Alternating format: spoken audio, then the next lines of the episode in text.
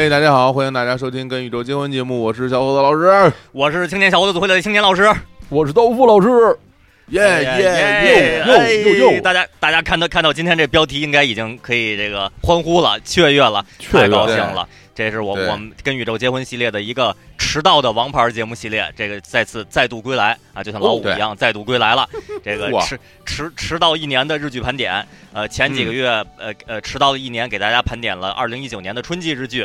这隔了隔了不到三个月，就隔了不到一季时间，这夏季日剧盘点就有，其实都不能算姗姗来迟了，就在等于等于我在三个月之内，我就把这夏季日剧就都给补完了。对，啊，得解释一下啊，这个去那个去年呢，二零一九年，因为当时我各种原因特别忙，所以呢，很多日剧就都耽搁了，耽搁了以后就一直没给大家盘点的。对，这那这一次呢，在二零二零年陆续给大家补上补完啊。对，但是呃，在我们进入本期特别特别好的这个节目内容之前呢，再给大家宣布一个更好的这个消息，更重更更重磅的消息。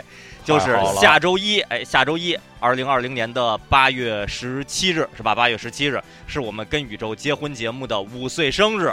哎呀，哎呦，真的，这都五年了，这都五周年了啊！光阴似箭，有有有多少节目能坚持做五年呀？对呀，第一个五年计划呀，这是都就都对，我们已经完成了第一个五年计划了啊！我们这个是是星火计划什么的都已经 完成了。对，星星之火可以燎原。对，所以呢，这个为了喜迎这个五岁生日，那我们从下周二开始呢，推出五周年特别系列节目。哎，就是大家非常熟悉的，我们前几年每年在生日的时候也都呃开展过的形式，就是为您服务系列。哎，老朋友了啊，为您服务节目，为您排忧，为您解难，为您为您服务，是吧？对。然后，哎，在这儿呢，必须要这个这个缅怀一下哈。就是真真正正的为您服务这个电视节目的主持人沈丽老师，是前不久刚刚中国第一位第一位电视主持人播音员，对，是。就是我觉得就是在我心目中，他的就是这四个字，就和蔼可亲，哎，非常的非常的温柔，然后端庄大方，先是了，我们我们一起缅怀他是。啊，是我们。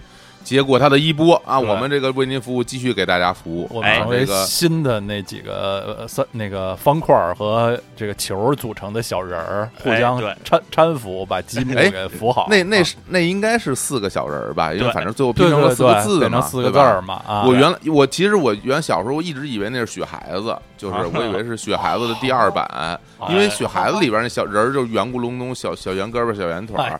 我我就看那我总觉得是因为它是一动画片儿，它是一动画片。特别招人喜欢，是特别好。嗯嗯嗯，对，我们在这个去年和前年的为您服务系列节目，或者说周年特别节目里边呢，呃，就是征集大家对于生活中的各种困扰的问题，然后我我们姐儿仨来给大家回答。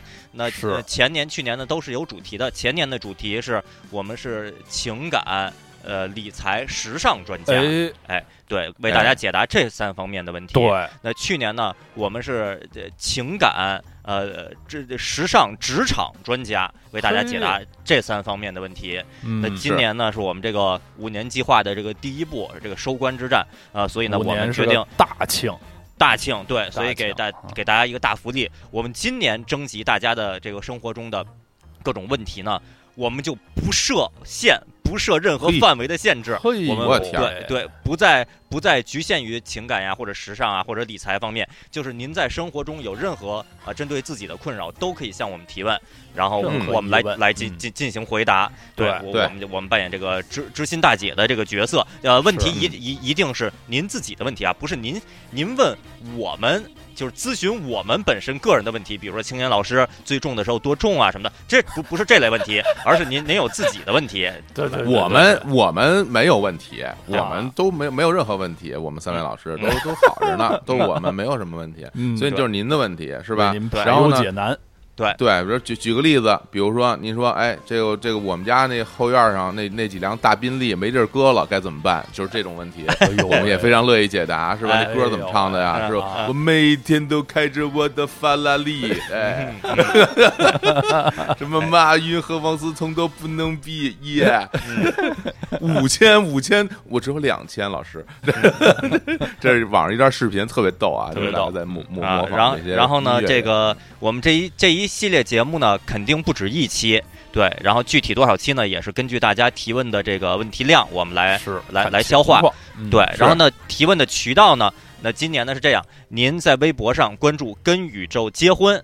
的微博，哎，账号名就官方微博，就就叫跟宇宙结婚。您关注了以后呢，给这个微博发私信，然后发私信来提问。那这个提问的格式呢，因为咱们为了防止呃提问这个就所有的问题和普通聊天的内容可能混杂在一起，对，好找，好找，对，好找。对，您您格式呢，开头先答先打呃五个字是五周年求助，然后对，然后您再提自己的问题。热线一般，对对，求助热线。对，然后问，当然当然了，我们刚才说问题不是说什么那个信信问问打打听我们个人的情况，是您有自己的这个这个生活中的问题可以来来来问我们，呃，领域领域不限，呃，但是呢，对，也说一下这问题别别太硬。太硬，比如说那个什么，我这个申根签证具体要准备哪些材料才能办好什么的，对这种问题您直接上网搜就行了。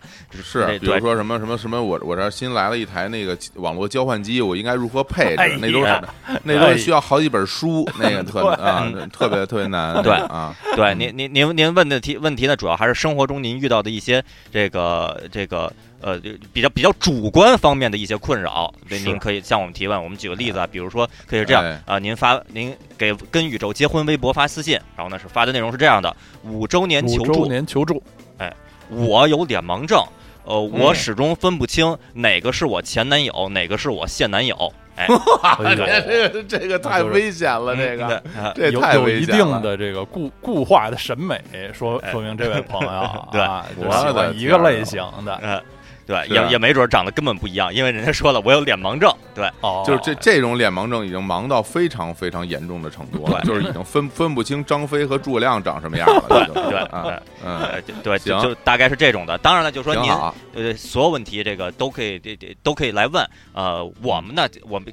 出于私心啊，个人说一下，我们最擅长的可能还是情感类的问题，我我们是格外擅长的，所以挑选问题呢，可能情感类的呢，我我我们的确这个觉得比比比比较比较比较容易啊，跟大家产生更更多的互动。当然具具体还是看您，嗯，是我们都是情感大生啊，情感啊，时尚啊，对，包括这个绿茵场方面的问题，我们都是比较比较擅长的，啊，都比较。啊，还有这个啊，动画、美食问题，小伙子老师也非常擅长，没问题，绝对没有问题。欧洲问题，刀老师都特别擅长啊，对，对，对，对，所以这个成，我觉得这个我们就很期待大家的那个问题啊，我相信大家在生活中一定。啊，有不少的这个这种困扰，等着大家的问题哦。参不透的这些内容是吧？要不然，要不然为什么我们老师你们的学生呢？是吧？你们有好多好多问题，我们就帮帮你们解答啊，给给给指指明人生的方向啊。哎，哎，人间指南针，嗯，人间指南针路，嗯，行。好，那就期那就期待大家的这个问题了啊！那我们正式进入本期节目。哎，好，我们这个迟到的日剧盘点，二零一九年夏季篇啊。这个所谓夏季篇，其实就是二零一九年的七月七月档日剧，就是从七月差不多从七月一号播到九月三十号这一期间的这个日剧。呃，今天这年前的日剧呗。对对，一年前的日剧啊。那个今今天这期节目呢，时长这个呃短不了。啊，这个对，因为上一次日剧我们最后是多长时间？四小时是四十多分钟，还是四四小时三十八分钟吧？还是还是四十分钟啊？对，就对。呃，上次呢是一共二零一九年的春季日剧呢，我们盘点了二十六部。那为什么说今天这期日剧时间这个盘点时间长那个短不了呢？今天。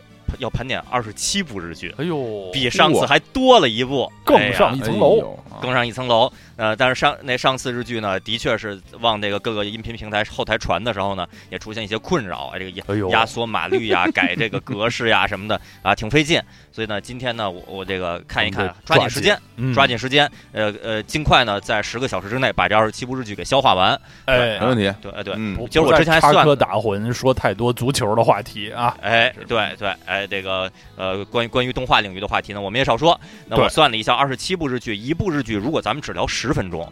因为有的日剧很有可能咱们会探讨二十分钟的，那一部只聊十分钟就是二百七十分钟，二百七十分钟就是四小时就是四六二十四啊，四个半小时是吧？对对对，这咱但是一部只聊十分钟，我觉得还是还是很压抑自我的，抓紧时间吧，抓紧时间，抓紧，对对，咱们有轻有重。那说一下这个这个这个日剧盘点呢，就是我啊，这个青年老师啊，也也叫年年子啊，跟大年老师同名，对，年年年年年子，这个 呃，这给给大家来进行主观上的盘点，我我会进行打分儿，打分儿，打分儿，期待了。对，这个打分呢，是我。百分制来打分，来百分制的打分，我从低往高了排，就是是对，先评我心中的低分日剧，然后一个一个点评，然后呢点评呢全都是我主观的，因为有的有的日剧。嗯，我其实从技术层面来说拍的不算差，但是我格外的不喜欢，我就就就就看不上他，所以呢，我我就给他打特别低的分儿。对，大家就要听青年老师主观的。对对，因为我的主观的确非常 OK 啊，非常 OK 啊，就是时间真理啊。然后高分呢往后排，百分制的。那这个咱们就开始吧。呃，开始。对哦，对，嗯，这个我我觉得客观说一下啊，呃，去年的这夏季档日剧其实。低水平啊！我单说低水平的日剧，没有春季档那么多。那个对对，因为有几集日剧会能能格外看出来，就是呃像像渣一样的日剧特别多，就根本的一集都看不完。比如说那个呃。上上一季那那个什么护士那个，就开场三分钟，我说我在节目里我说根本看不完，那看了三分钟都看不完，很多观听众就慕名去看了，上网看说不行，一分钟不是人类的情感，对，一分钟都看不完，那龇牙咧嘴的太可怕，对，那那那去那个还有各种三观扭曲到就是就让令令人发指，什么我要跟你困觉来治疗我我我的生理生理的问题，就欺负人家森那个那个森川森川葵，人人家天才少女就知道。欺负人家，对对，就对，呃，就哎，但那那种讨厌的日剧，往季还挺多的。然后有的季日剧呢，呃，别看那个低档的特别多，但高档的也不少。最后就出现什么什么八十五分、九十分、九十五分，哎呦，这还有一百分，对对，也会有这种情况。那这一季呢，我觉得，我不知道两位老师去年这一季追了多少，或者说是不是已经不太记得都有哪些了。呃，当然还是复习了一下，在录节目之前看了看这个目录啊。小伙子老师啊，有有看的吗？一九年夏季日剧，呃，有有有零星几个有啊，哎，零星几个，嗯，是，嗯，我是觉，我个人感觉这一季日剧就是。呃，总总体啊是偏中等，就是大家水平都集中在中游那一段，特别渣的呢少。然后，但是王道道，哎呦，这必须必须得看，不看不看后悔一辈子。这样的呢，也我觉得也不至于，也也不至于。这是这是我的整体观感。那咱们这个就开始盘点吧。第一部，对，那第一部日剧呢，呃，我刚才已经给出一个前提了，就是我觉得这一季大体水平呢，两位老师猜一下，第一部日剧百分之我打了多少分？嗯，负五分。负五分，我我给我我给零分啊，我给零分。哎，两两位老师这个呃都都这个低估了这一剧日日剧的实力，没有那么差。对，第一部日剧，对我给他打的是一分啊，打我就一分就就开始了，上零是一个正数，对，有分了已经，对，有是开门红。不会是感情分吧？不会是什么印象分吧？开门红那个什么什么啊？对，呃，那个这这部日剧，我我我想了一下啊，我后来想了一下，我打负分的日剧是一般一般是什么情况啊？是就是令人生理不适，就这个片子三观扭曲，这片子就不应该播，就这这这片子教教唆人犯罪什么的，对，就这种的，我我一般是打负分。然后零分日剧呢，往往是。不行，就就看一眼都看不下去，我就我就坚持了五分钟，我觉得我要死了，我要窒息了，我这个这 这这令令令我窒息，这这这种我觉得是打零分的。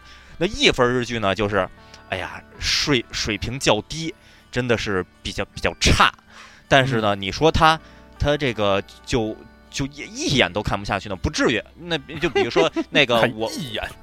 对，我对我我这个打一分这日剧呢，我还看了几集，还是看了几集的，包括结尾，结尾我也是看了一下的。结尾看完以后，我说这什么破玩意儿啊？这给也也就给他一分吧，哎，就就是这种水平的。对，这个这说到这个一眼，一般就是另外一种解释，就是就是假眼，就是就是假眼叫一眼，包括一的一，对，一只什么的，对，然后就是说就连一眼都看不下去，你说这东西，你说得多差，一眼都不成了啊啊啊！嗯，好啊。那这这部日剧呢，呃，在日本的收视率是百分之十点三一，哟，哼是很高啊。对啊，豆瓣评分呢是五点九分，哎，不及格，将将不及格，不及格啊，不到六分。嗯，哎，我说了，这这这片子，我我猜啊，两位老师可能说出名来是大大概还是见过的，哎，有是有这么部片儿。这片子叫做《伪装不伦》。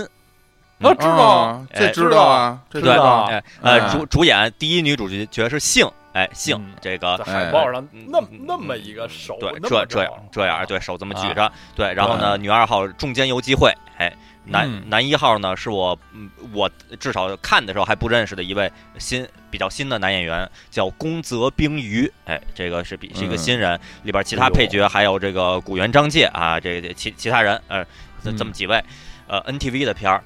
呃，简单简简介一下，这片子改编自东村明子的原作漫画，呃，这这讲述了这女主角啊，呃，那个三十岁了大龄单身女职员，呃，就是呃，因因为这个各种机缘巧合吧，她这个出去旅游期间呢，就偶遇了一位年轻的帅哥，然后那个她跟那年轻的帅哥说说，我是一个。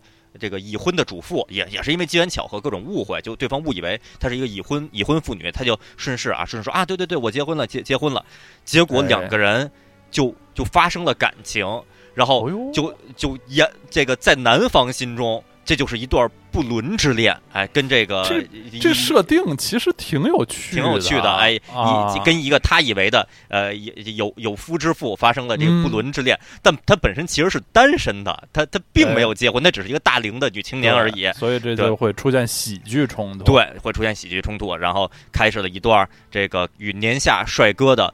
呃，带引号的这个禁忌之恋啊，这么这么一个故事，嗯，这么回事？对对，看起来这个设定，尤尤其东村明子啊，这日本的这个大的漫画家，有过很多著名的作品，对，就就觉得应该还挺好看的吧。然后性，大家谁不喜欢呀，是吧？尤其大家这个格外的讨厌东出昌大，然后格外的支持性，是吧？然后中间游击会也挺好的，觉得那为为什么能这个豆瓣评分五点九，然后我才打一分呢？呃，我感觉啊，这片子吧。剧情过于胡扯，就是它 这个这个基础设定吧，基础设定可能还挺逗的，但是你把它演十集，然后后边各种的各各种的意外的，哎呀，各种的演示啊，大家就是各各种的戏剧巧合、戏剧冲突吧，就就这扯的太不沾边儿了。就就有就是看，嗯，我觉得有点，甚至有点看劣质国产爱情片的那种感觉了。就这些人都不是真人，他们的行行为举止都都都举止令令令令人那个费解。就这些人何何何苦要这样？就我觉得感觉就是强行制造不伦。就是你，总之你就是得不伦。你为了为了这个基础设定，为了伪装不伦这四个字，你得为你一切行为得围绕这四个字来服务，所以就就会就过于的荒唐，过于假。然后而且就是强行这种大龄女性跟年下男子这个设定吧，也是看着我我其实我是觉得有点看着。嗯，也比较假。我觉得那个，呃，男女主角之间他们也不太来电。这个宫泽冰鱼这位这位同志啊，这个我不太熟悉。这个他这个，这个这个这个造型，我是觉得，我我我看着，我看很多观众也都是有这个评价。网上观众都说，这个过于韩系的造型，他那个刘海儿、那个笑容，就明显是模仿韩系年轻帅哥的那种造型，呃，刻画的都。都没有什么性格，然后最后感觉出来，我觉得看着甚至我都觉得有点尴尬。就他的那个微笑啊，那种微笑就是，嗯，就那种就像一个机器人一样，就就营业性的微笑。就我我是觉得这个不来电啊。然后整个剧情呢，我是觉得拖沓费劲，而且特别的特别套路，因为我已经感觉出来，他为了。为了围绕“伪伪装不伦”这四个字来发展的情节，我能预测出剧情每一步后边的发展。虽然它是胡编乱造，但我能预测出来，就是他他他为了这个制造伪装不伦效果，那个地儿一定又会有一个小戏剧冲突，那个地儿一定又会有一个误会，那个地儿一定又会有有一个小危机。哎，果然就都出现了。就我们通常所说的胡编乱造呀，还真不是说就是编的让我们都。想象不出来。要真编成那样，也也需要一点本事呢。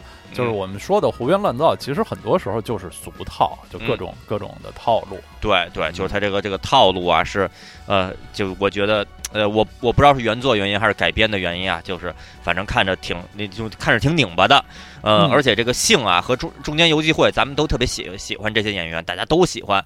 我是觉得戏里戏外我都替他们俩感到感到不值。就就这么好的两位演员，然后呃，这个咱们咱们从戏外来说接了接了这么一个片儿，然后戏里边我就觉得，呃呃，性是演这个得还得伪装不伦，那大龄的就没人理的这么一个单身这个女青年这职员什么的，我就觉得。哎呦，就觉觉得这和没现实生活中是不可能的。然后中间游击会呢演一个真的布伦，中间游击会演性的姐姐，演他的亲姐姐，然后真的有布伦的情节，也是觉得看着哎呀，就这么好的两位演员就演这么一个费劲巴拉的这么一个剧，因为那个有一个伪装布伦，还有一个真的布伦，这他们两个就都要欺骗自己的另一半儿。就是要要欺骗一一个是说啊我是布伦对对对布伦布伦布伦，然后另另一个说我没布伦我没布伦没布伦没布伦，就都要欺骗，所以整个过程吧，就是剧中充满了这个欺骗，然后还有这个真相，然后揭穿这个这个紧张什么的，我是看的特别就揪心，哎呀就哎呀就大家说顺畅一点不行嘛？就觉得挺挺挺挺挺拧巴挺难受。啊，我我所以我这是觉得看的。嗯，不是不是很舒畅，所以我我也说了这些问题，给他打打一分。这看来主要的问题啊，就是大头还是出现在这个剧本本身。哎，嗯，然后然后然后呢，此外呢，这个也表演呀也没有跟上。哎，是，哎，这浮道话也没跟上，所以呢，最终就就扑街了，是不是这这样这意思？差不多是这样啊，对，就是听着感觉这很像一个命题作文，就好像说你必须要写一个布布伦伪装布伦，嗯，是吧？哎，所以就是所有东西都得往那上凑，就好像说，这大家你非要写一个玉石俱焚，是吧？你看，你一般人谁没事要吃那些东西啊？然后，然后你非要往那样写，可能就是有点有点硬凹，是不是？这玉石俱焚是梁总一首歌啊，对对对对，就是想想要吃掉一个巨大的坟墓啊！对，玉石俱焚，玉石俱焚，哪些坟是为你准备的，准备的，你别问啊！对，好歌啊！这这是不是美化您的生活？A 面第一首歌，A 一好像是 A 一，是吗？对，A 一呀，第二张个人专辑的 A 一，哎，哎呦啊，对，然然后那个，而且说实在的，咱们咱们就是抛开他们的表演，咱们单说剧本啊，这个男主角，呃，他虽然一开始是被骗的，咱们这个这这些设定咱们先不考虑啊，呃，在他心中，他的确在跟一个有夫之妇进行不伦，这个男主角的这个。这个情感的健康度其实是不太想让人去支持的，然后加上又是这么一个年轻的，然后营业性微笑的韩系的，营造成韩系感觉的这么一个男子，就更是让人觉得啊，就就就算了吧，性何苦要跟他这个发发生各种感情故事呢？没没必要，没必要。男主就不想让人去支持这个基础设定啊。我这念一下这个网上的评价啊，网上评价，我这个豆瓣里边挑两条吧。这这有一条说。说这片子打光真是太吓人了，拍的性太丑了，而且她都当妈妈了。虽然说不是不能演单身女，可是总觉得很违和。男主也不是很帅，太韩系的样子。中间姐姐也还是没有减肥成功。呃，除了劳模叔，真是都一言难尽。漫改真是越改越难看了。这劳模叔就应该说就是古元张介哈，就就反正就说这个造型方面的确是性在这里边觉得就看着。呃，黑不溜秋，黑黄黄，对，嗯，觉得就觉得挺，呃，没睡好觉就来拍片的那感觉，哎呦，对，就的的确是造型看着也不不太不不太舒畅。然后再念一条啊，说，呃，大龄失业恨嫁，呃，那个女装已婚妇女就迎来了爱情，设定实在太玛丽苏了。呃，几年没拍戏的性，在水石的号召力也不复当年，越播越低的水石宛如曾经的月九。啊，粉毛死亡造型接受无能，小奶狗 也不是这么奶的，强推男主演的演技也很抱歉。就说这个男男主角是被大家强推，也很也很抱歉啊。就，呃，就粉毛是那个男配啊，也是那个也也也是觉得也啊，就就就不不不过多评价了吧。就我我觉得整体整体大家这个相得益彰，大家大家都凑在一起，就营造了这么一个非常和谐的这么一个一分的这么一个品质。哎呀，好，行，一分啊，嗯，行，完了，伪装不伦啊。好，下一部片啊，下一部片其实我犹豫了一下，我该给他打多少分儿？嗯，我是打一分呢，还是给他打两分呢？我我犹我犹豫了一下，嗯，后来想，要不然还是打两分吧。这个虽然很难看，但是呢，呃，我能感到他这个呃还是更。更努力了，努力了，但是这个水准呢，水准也是这个。说实话，我觉得他可能一点五分吧，一点五分或者一点四分。呃，但是咱们这个没有 没有这个四分，对，没没没有小数的，咱们给他两分吧，给他两分吧。对，也是让对网开就是说，哎，要真有一个一一个句子一点四分都太微妙了，就是连一点五都够不上，就是说，就是真的有点就很很细节了。这个对，也也能听出来，我我对这片子大概的是一个一个什什么心情啊？嗯，呃，这片子呢的那个日本的收视率是百分之十点九，哦，比上一部还要高。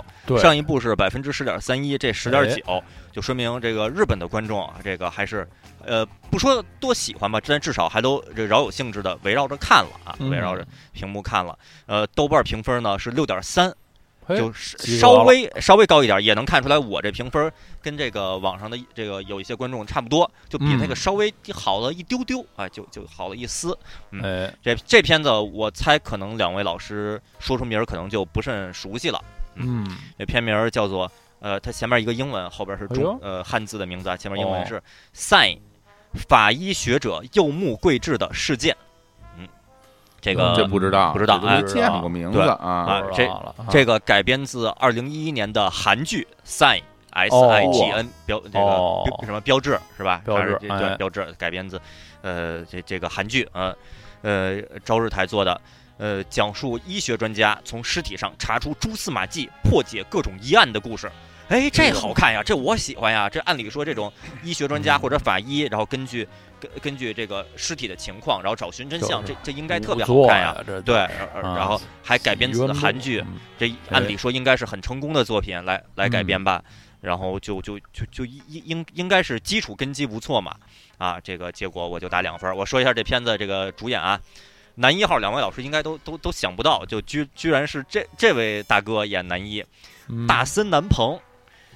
这大森南朋以前基本上演配角居多，哎，这这这大哥是这个名字是配角，这这人长什么样？我我反应不过来，就长得大概像那个信乐团的主主唱阿阿信苏建信，长得跟苏建信有点像啊，这个对啊。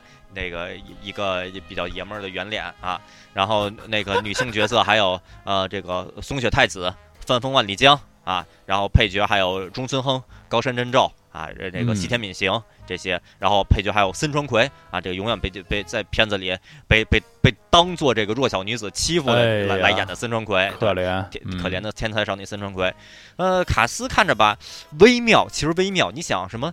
大森南朋、松雪太子，呃，岁数都都不年轻了，然后演这么一个法医的片儿，那然后那咱们就就看吧。哎呦，哎呦，这个片子，哎呀，这个这个这个俗套哦，这剧情太俗套了。嗯，就是呃，基础设定就是男主是一个这个特别呃特别正直的人，然后说这个他工作的这个医学机构呢又充满了腐败。昏庸的上级，然后他呢要跟上级做斗争，上级呢就要搞死他，就你别别再插手了。他一边跟上级做斗争，一边这个坚持着要从这这个尸体中找寻真相来破案。上级就一直给他使绊儿，每个人那个脸谱化的那那那个那个形象啊，一个个的，哎呀，那嘴脸就像话剧一样，整个剧情基础设定就像话剧一样，然后演的也是就都都特别。呃，我觉得特别胡扯啊，就就就是扯的。现实生活中，一个机构如果这样的话，我觉得国家一定会取缔他的。就就是就就太太太扯了，而且吧，尽管这么扯吧，剧情还特别平淡，就是真正的围绕着这个破案找寻真相的一些奇思妙想反而少，就是那种胡胡扯的勾心斗角的内部权力斗争，以及胡扯的那些破案的手段，那个。都的反反而更多，就就太瞎编乱造，然后就反正看的过程中吧，就是，哎呦哎呦，哥几个有完没完呀？您 把剧情往后推推行吗？就别在这磨叽了，吭哧吭哧就就较劲，就就这些人呀就在那较劲，大家就跟跟自己的同伴较劲，跟自己的对手较劲，跟这个世界较劲，就每一个人都是较劲和拧巴的状态，每一个人都表情就都苦大仇深，就就都没有一个人能露出微笑，就就要么是范风万里江慌慌张张，要么就是松雪太子大森南朋，就是就是两边那那嘴嘴角耷拉着都嗯嗯嗯，就都拧拧巴，哎呦，觉得觉得大家何苦呢？要不然就这么这么都不愿意，就别演了，就就这片子就别往下拍了，板着个脸，哎呦，我何苦看你们这样？呢，就就就是费劲平且平淡。我念一下这个日本的这个娱乐杂志，这个日刊体育也叫日刊 Sports 的这个评论啊，说主人主人公因为对抗当权者而被左迁，这种常见的内容无论如何都很落伍，就就就完全是这这种过时的这种设定了。就就这种你这个当然了，半泽直树其实也是有类似这种，但半泽直树拍的好，对对对，那半泽直树的确是拍拍的。拍的就就非常激进了，那那是拍拍的比较热闹，这是拍的就设定俗套吧，还平淡，这这就没办法了啊。然后也再念念这豆瓣上网友的评价啊，说法医剧的重点难道不是在破案上吗？这一堆冗长无聊无聊又没用的权力斗争和废话究竟有什么意义？看煽情，我为什么不去看韩剧？哎，说的太到位了，就是这感觉。哎，我有我有个问题啊，就这个片儿，它拍出了日剧感还是拍出了韩剧感啊？呃，拍出了，就拍出了那个劣质日剧感。就比如说我，我要是不告诉你它是一个这韩剧改编的，能看出来它是一韩剧改编的这个？还我还真没太看出来。哎呦，就是还是挺挺本土化，还挺做的不错。是，所以我我给他他两分嘛，是吧？就对，因为韩剧感的确，那甚至尾窗不伦，我倒觉得有点韩剧感。毕竟男主那个那个刘海儿，那个那个形象，那个营业性的微笑，对对。这这个就这种，因为医疗什么勾心斗角这种还嗯挺日本的这这种风格这种题材，嗯嗯嗯。然后再念一条评价说，看完这篇我感觉我智商受到了侮辱。嗯，嘿，就是啊。然后还再念一条啊，说，森川小姐全程怪脸，不太像凶手。就是孙孙传奎又在这里边各种的哎呀那那些那些表情啊什么的。孙传奎这里其实是演一个演一个坏人吧，演一个坏人，但是又是哎呀就，我觉得孙孙川奎以后就去演天才少女就行了，不要不要再再演这个这这这种这种费劲的角色了。这什么他要演天才少女都不需要蒙太奇，就就直接来就一镜到底。对，上去就拍，我就真真成，边上那些民间达人都都都尿了都啊，对，吓尿了，然后就特别尴尬，就是说我我操我。我我嘛呢？我对啊，看人家，对我是个呆子啊！再念最后一条啊，说不要翻拍韩剧系列，完了就就一句就说别别拍了，韩韩剧就别别别改了，就看来已经是这个心灰意冷了。其实也不是说不不能改啊，你要改的好也行，但这个改不好真的是灾难。就是你那信号是吧？那韩剧对那改那改多，当然也有很多人不喜欢，但是我我这还挺喜欢的，嗯，非常好，对，那多好，嗯，行，两分啊。好，咱们这个呃，就不在它上边这个多花费时间了。呃，下一部片子呢，呃，我给他打两分儿啊，打两分儿。哎，就是竞争对手，竞争对手没有超越。呃，收视率呢没有，因为是一个深夜档的日剧，呃，就半个小时一集的那种的。嗯，豆瓣评分呢是四分儿。嗯，哎呦，哇！哎呀，一个深夜档的四分剧，真的就在这个宇宙中没有存在的意义了，就是啊啊呃呃，这个片子。呃，我我我也是猜，两位老师应该就是就根本就没听说过。我觉得你们一定是没听说过这片子的。我呃，当时我我都我也是在社交网络上，我也没见到有人讨论这个片儿。呃，话题性完全是零。那个赛上一个那个法医学者右右木贵志的案件，好歹是好歹是这个我我是我是我是。见过一些大家这个批评这个片子的，下下一个就完全没有讨论，说出来啊，叫《湿淋淋侦探水野雨衣》这个片子我知道，还差点看了。哎呦，哎呦，是吗？啊，因为我喜欢大原英子。哟哟，哎呦，这这太意外了啊！啊，但是但是确实是我看到这个 评论太吓人了，就没看啊。对啊，这个主演啊，大原英子啊，石本优马，呃，大哭幸一啊，生驹里奈。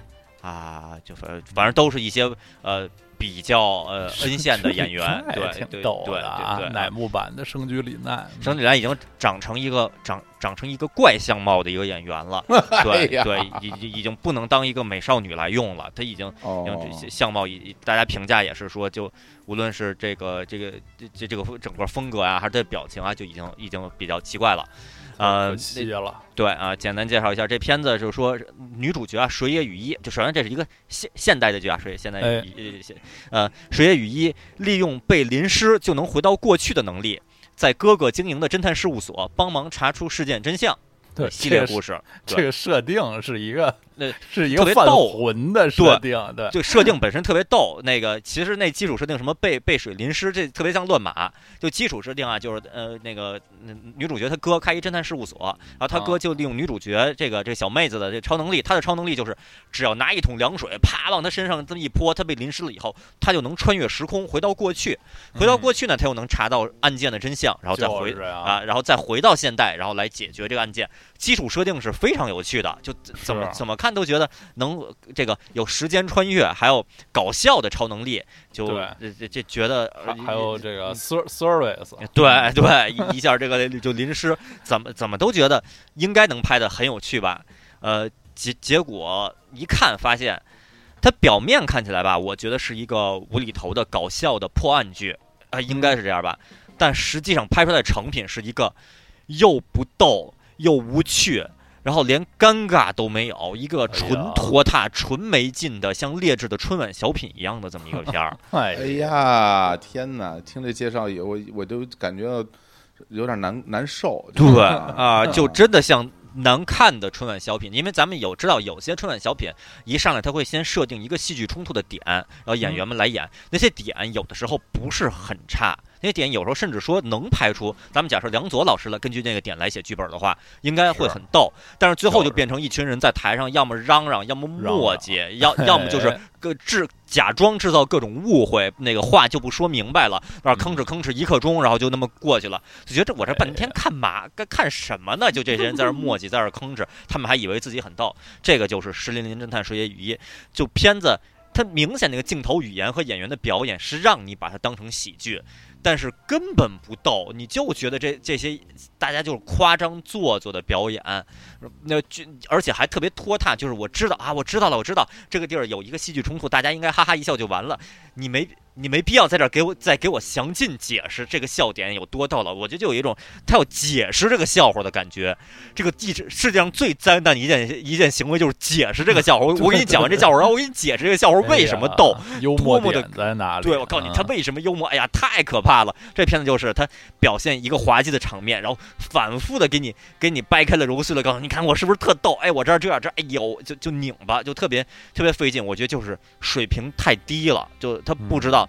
不知道什么样是搞笑，我就觉得现在那些短视频平台，国内短视频平台经常有十秒钟一个反转剧，那些那些导演的水平都绝对在，那都不其实不能叫导演的，就是民间普通拍摄者水平都在这片子的主创团队之上。那些是知道是什么样叫做逗，突然一个一个意外的小反转或者意外的戏剧冲突，哪怕结尾弄一个比较恶俗的哎哈哈哈哈那种假的罐头笑声，我觉得也比这个逗。这个就纯粹的是水平太低。念念一下这个呃豆瓣评价啊，说好。啊，脱力系这个脱力系日日文的这个词儿嘛，脱力就让人让人无力，脱力系不够脱力，真的挺尴尬的，辛苦大原英子英子被泼那么多水，就真的是就就哗哗一身一身泼水，然后穿越穿越时空，然后这这个再念一个，表面是悬疑剧，其实是搞搞笑亲情剧，剧情完全没法深究啊，这这是一个。呃，中等稍微偏下一点评价了，就还还这个还还说了搞笑亲情剧，但是剧情的确没法深究啊。再念一个啊，尸身穿越这个设定放在深夜档里也绝对是看点，但故事性未免太糟了，感觉就像是呃瞎 GB 胡来的即兴喜剧，我觉得就是甚至有点即兴感了，就是大家甚至剧本是不是都都拿到手里这都没写太清楚。导演导演说：“总之你们几个去搞笑吧，对着镜头搞笑吧。”那就只好大家即兴的这么来演一段胡闹的啊，泼一身水，哎呦哎呦什么的，就只好这么这么来演了。就对对啊对，然后太太太太次了。对啊啊，念最后一条评价说：“脑残设定可以忍，但是把结局放到网络平台收费播不可忍。”这是这个观众的评价啊。然后。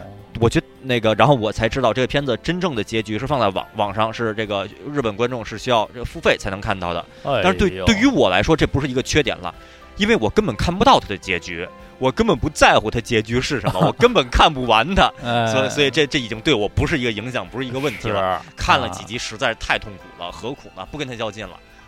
这个对对对，也也也就两分儿，就就就这个还想收费，还是让让我看他的结局？是就应该这这真应该是给给给观众钱，就不好意思耽误大家时间了，就是浪费大家的这呃这个这个精力了，浪费大家睡眠了啊！深夜档啊，行两分儿啊！湿淋淋侦探这个水野雨衣好，哎嗯哎，下下一部片呢？呃，这片子我我必须说一下，我提前先说，这片是我绝对。绝对主观，我的评价，呃，我知道有很多观众特别好这口的片子，喜欢这种风格片子。我看到网呃网上不少评价，对给这个片子给出极高的评价。当然呢，也有很多跟我一样完全不喜欢这片子。但是的确有有人就是特别喜欢这个味儿的，所以给他打高分。而我给他打的是三分，就是呃，我我基于我知道有些观众喜欢他，而且我也基于我能。感受到主创是想要拍一个什么片儿，他们也努力了，啊，所以所以呢，我给他又又加了一点分，达到了三分，呃，在豆瓣评价呢是六点四分，也比那个 比那个这这个呃法医学者柚木贵之案件呢，这个在豆瓣评评分高了一分，可见就是大部分群众还是觉得不太好看，但是有有人吃这套，这是也是一个晚间档吧，就是查不到收视率没关系，呃。那刚才那个《石林林侦探》呢？呃，我是没想到这刀老师还这个提前关注了。呃，这但是这个片儿海报不难看啊，海报不难看那对海海海报是真是湿淋淋的啊。那个呃，这个片儿我这猜两位老师应该是不知道，我猜你们这这你们绝对不知道了。哎，说说来看看啊，这片子叫做《润一》，润是湿润的润，一是一二的一，这是一个人名儿，叫润一。哎，这著名球星道本润一，哎，对，真的就是道本润一的润一，对，嗯，呃，知道吗？应不知道，是不知道，不知道，不知道啊。这个呃，本剧改编自直木赏获奖作家井川荒野的呃这个呃获奖的呃恋爱文学作品，呃，简简单说啊，描述了充满神秘气息的身无居所的。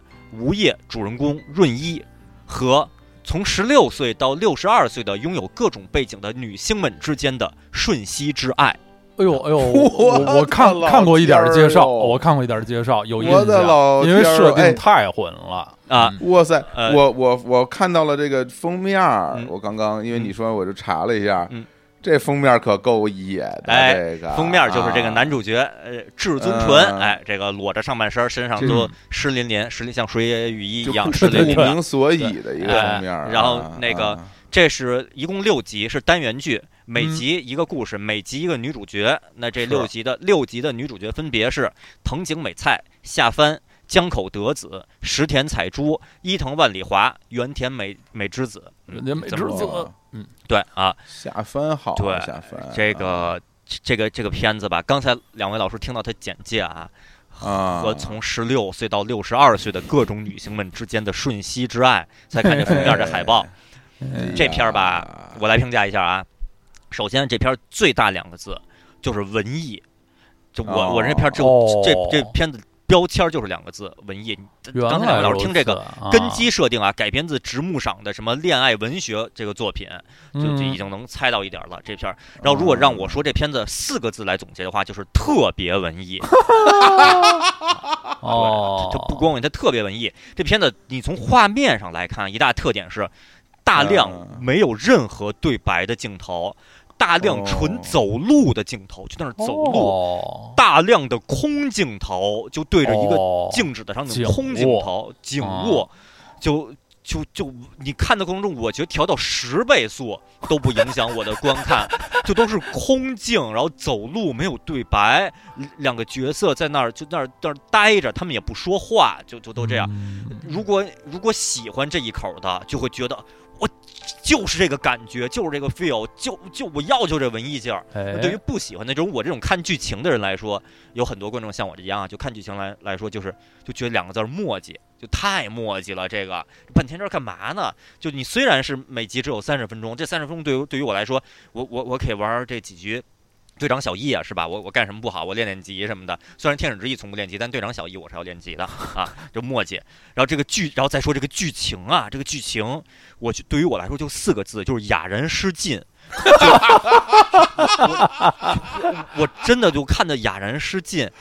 这个这个男男主啊，首先男主是一个不说话的人，设定他就不说话，没有没有表情或者对酷人，但个别时候稍微嘴角有一丝微笑。然后呢？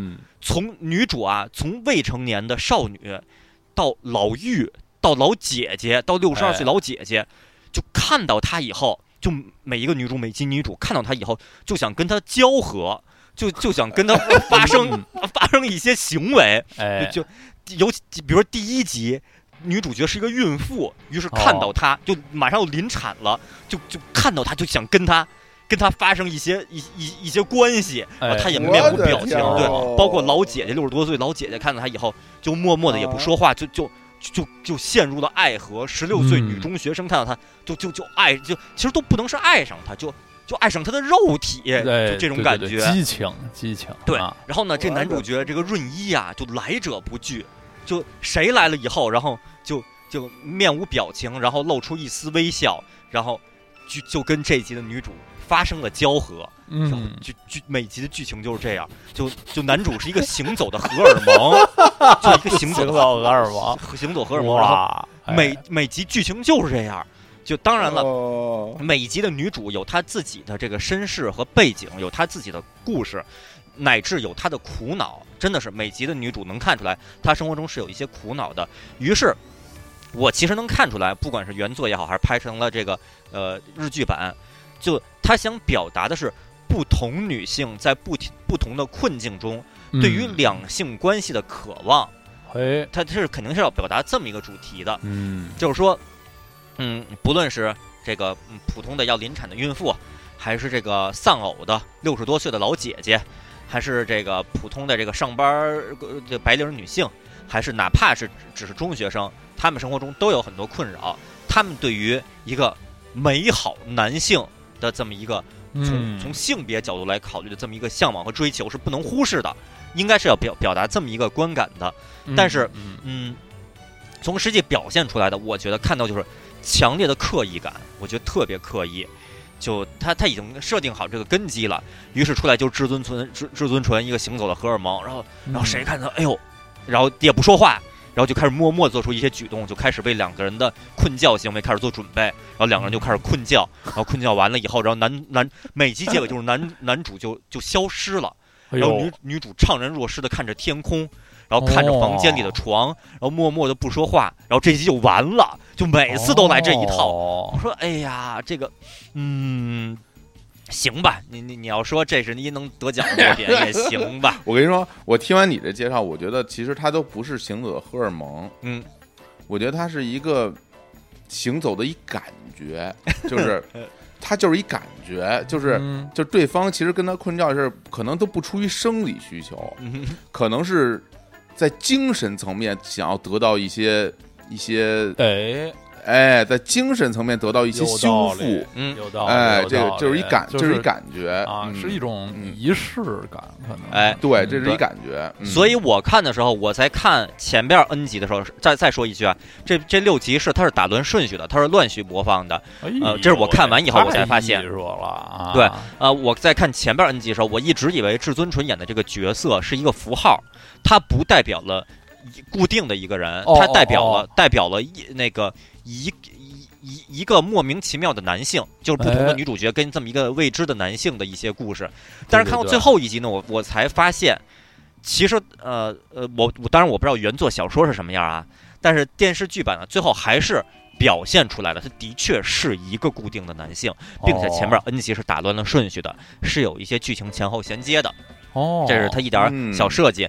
呃，当然了，我觉得两种设计对于表现这个故事、这个剧本都是可以的。你无论是说他是一个人也好，还是说他只是一个符号也好，都可以。但但他反正总之他要要表现这么一个。而且刚才小虎老师提到一点，他就是一感觉。这里边的确有一集，他真的就是一个感觉啊，就就没有发生物理层面的一些困觉，就就是精神层面的。这个这个是有的。嗯，你看被我被我被我料觉到了，对啊，被我被我一撅子料觉到了。对啊，这个 这个我说说完这些介绍，两位老师有兴趣看完这个六集的片子吗？说心里话，我还是很有兴趣，有一点好奇，有点好奇。这这种这种东西吧，我觉得它最关键的是，就是这个行走的荷尔蒙，它真得够荷尔蒙。就你看的时候，你你会有一点感同身受，觉得这男的真帅，真什么什么的，就是有说服力的话，就就我我我倒我倒是觉得，就是说他如果没有说所谓的，就是说在性方面的吸引力的话。如果他有那种所谓的这种宗教化的吸引力，我觉得也也是可以的。深邃的眼神，就就是说他可能是有已经有一种就是在就是在神学层面的一种一种震撼力。说一看这人，我就感觉他已经不是一个人类了那种。也还是需要这这个演员啊，外形表演很有魅力。对对，得有魅力，得有魅力，无论是哪儿来的魅力。对，呃，实我说一下，实际上至尊纯演这角色一大特点吧，这肯我。首先，这肯定是主创、导演、编剧的一个基础设定。就至尊纯身上吧，永远是有汗水，就他的那个衬衫领口永远是湿润的，就是有汗。所以我看这片的过程中吧。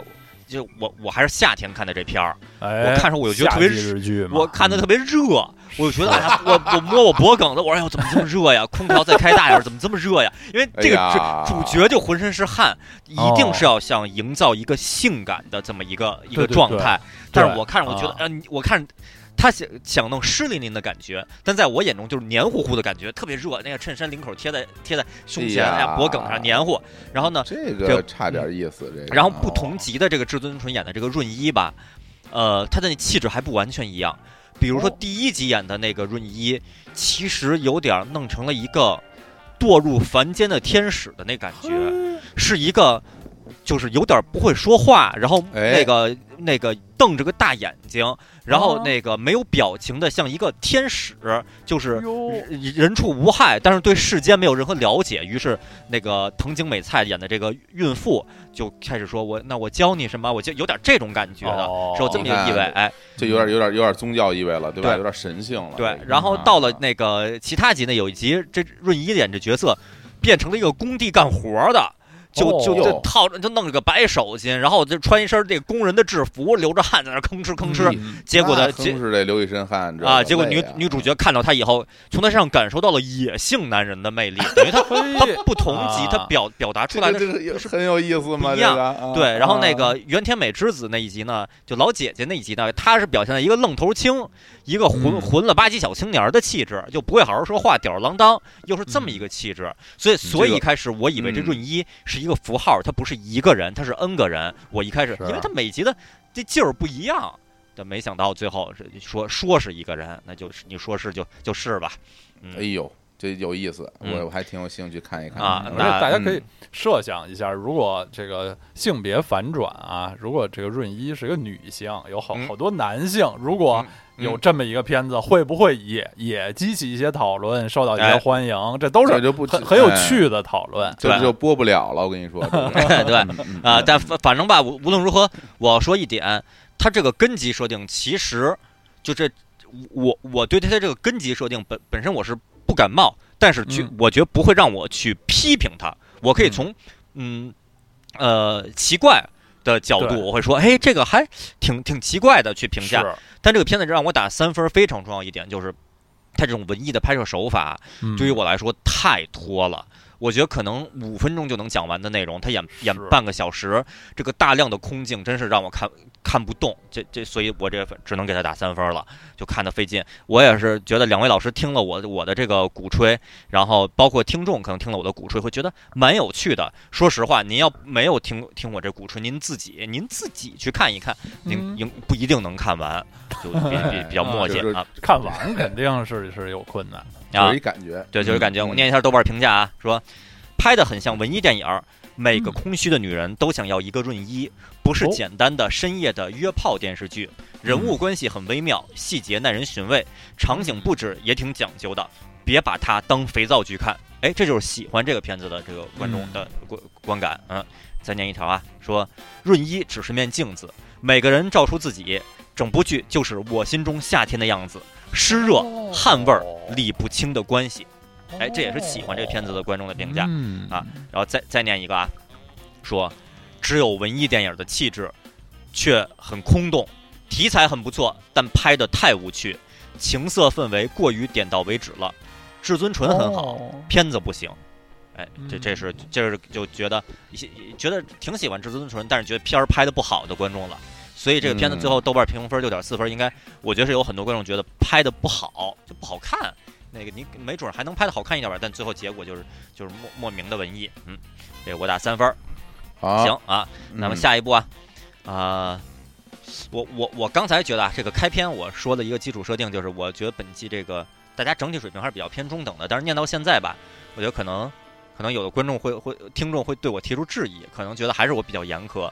下一部片子呢，还是三分儿，还是三分儿。好呀，我们有无数的听众，就是特别爱听这个低低分的相关内容。哎，对对，我自己回听的时候也特别爱听啊，就听得 特特别愉快啊。三三分儿，呃，没也是没有收视率，因为这是一个深夜档的 SP。嗯，这个呃，豆瓣评分呢是六点九分，就还是六分多，但比前两个呢又稍微高了一点儿。哎，嗯，呃，这个。呃，SP 一共只有三集啊，这个这个片片子，这这回我猜两位老师应该是对他，呃，闻所未闻了。我我觉得应该是闻所未闻了，因为这对这这片子知知名度比较低，只有一个三级的深夜档 SP，卡斯还是很很很这个呃很强的。片名叫做呃 Pure P U R E Pure 啊，一日偶像署长事件簿。哦，应该不不知道了，这道不知道了。啊。对，呃，女主角滨边美波，哎呀，新时代的这个少女，这个偶偶像偶像这个影视剧演员，大家都喜欢滨边美波，跟桥本环奈经常在一起出镜，大家都喜欢啊。男主角男主角是一个呃，这么说吧，呃，从物理层面角度是一位渣渣，但是作为一个演员来说呢，他还是演过一些呃还可以的片子的，东出昌东出昌大。东出昌大啊，或者说他在拍这个片子的时候，他还没，这毕竟是二零一九年嘛，对，还还没进入二，还没进入二零二零年，他还没有被被被爆出人渣行为啊，对对对。然后配角呢，啊，就就是一些呃一一些配角了，就就不念了。呃，这个一共三集，我这片子最牛的一点是他的编剧，编剧是石田光志，两位老师可有可能对这个石田光志，呃呃这这位这位老师不太熟悉。那他最有名的编剧的系列片子是什么呢？是圈套系列，日剧圈套系列啊，那厉害啊！然后他还比如说代表作《血色星期一》，哎，《血色星期一》嗯，哦，三浦春马的名作，对，缅怀三浦春马，我们本期后面也会专门拿一段时间来来缅怀，对，三浦春马名作，石田光志老师啊，就是你想圈套啊，多牛啊，多牛啊，圈套，然后这个叫，呃，简单说就是一日偶像署长的时间簿。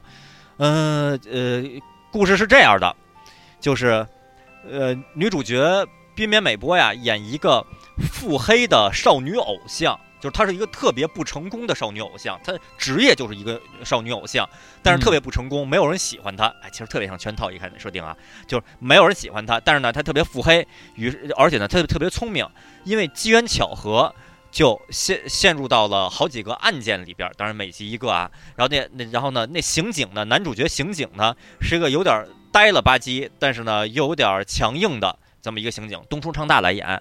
于是两个人一起这个搭手解决了好几个案件，这么一个故事，特别像圈套。你想女主角不受欢迎，但本身职业职业又是需要让大家喜欢她，而且女主角呢还有一些智慧。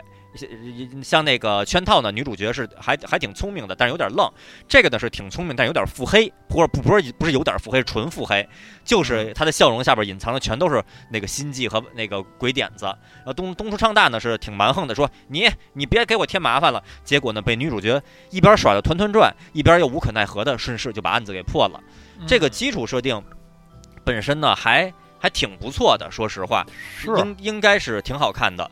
呃，这这个对对，再说一下这个片名什么意思啊？就是呃，滨边美波演的这个偶像啊，被当做一日偶像署长这个来使用。就日本有有这个呃有这个。职业吧，就是好多的警察署、派出所，他会在某一天，比如什么市民什么什么节，然后请一个知名人物，哪怕什么甚至一只猫、一条狗来当那一天的偶像，这个署长，就是派出所见过这种派出所所长，呃，火车的对火车站对什么猫猫站长，其实就相当于一个吉祥物。那一天呢，跟市民搞一些活动，比如比如说今天。今天我的这个这个今天呃荣誉偶像署长是彬彬美波，市民们可以来跟我们进行一些业务咨询，进行一些互动的行为。这一天他就是名义名义上的署长了。那这就是彬彬美波，他是一个呃不成功的这么一个偶像。那一天当了一个偶像署长，就在那一天他陷入了三个案件里边，还是三个还是两个，反正他跟东叔昌大解决了好几个案件，这么一连串的就这么一个故事。呃，基础设定不错，呃。我是觉得啊，就这种设定拍好了，这种荒谬的剧情拍好了就是佳作，拍不好就是劣质。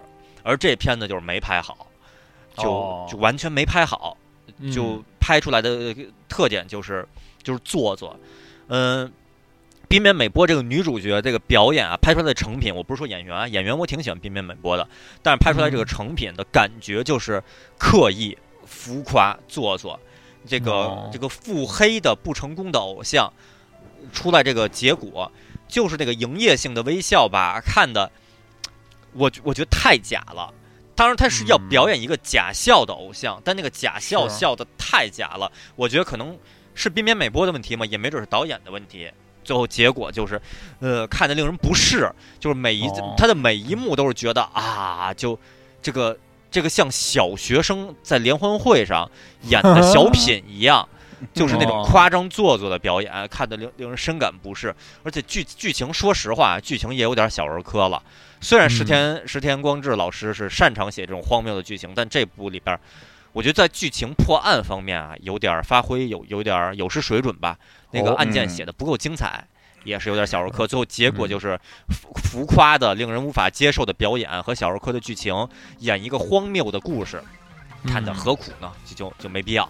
呃，想表现一个喜剧，能知道啊，是是应该是个喜剧，看的嗯呃觉得觉得就不畅快吧，不畅快。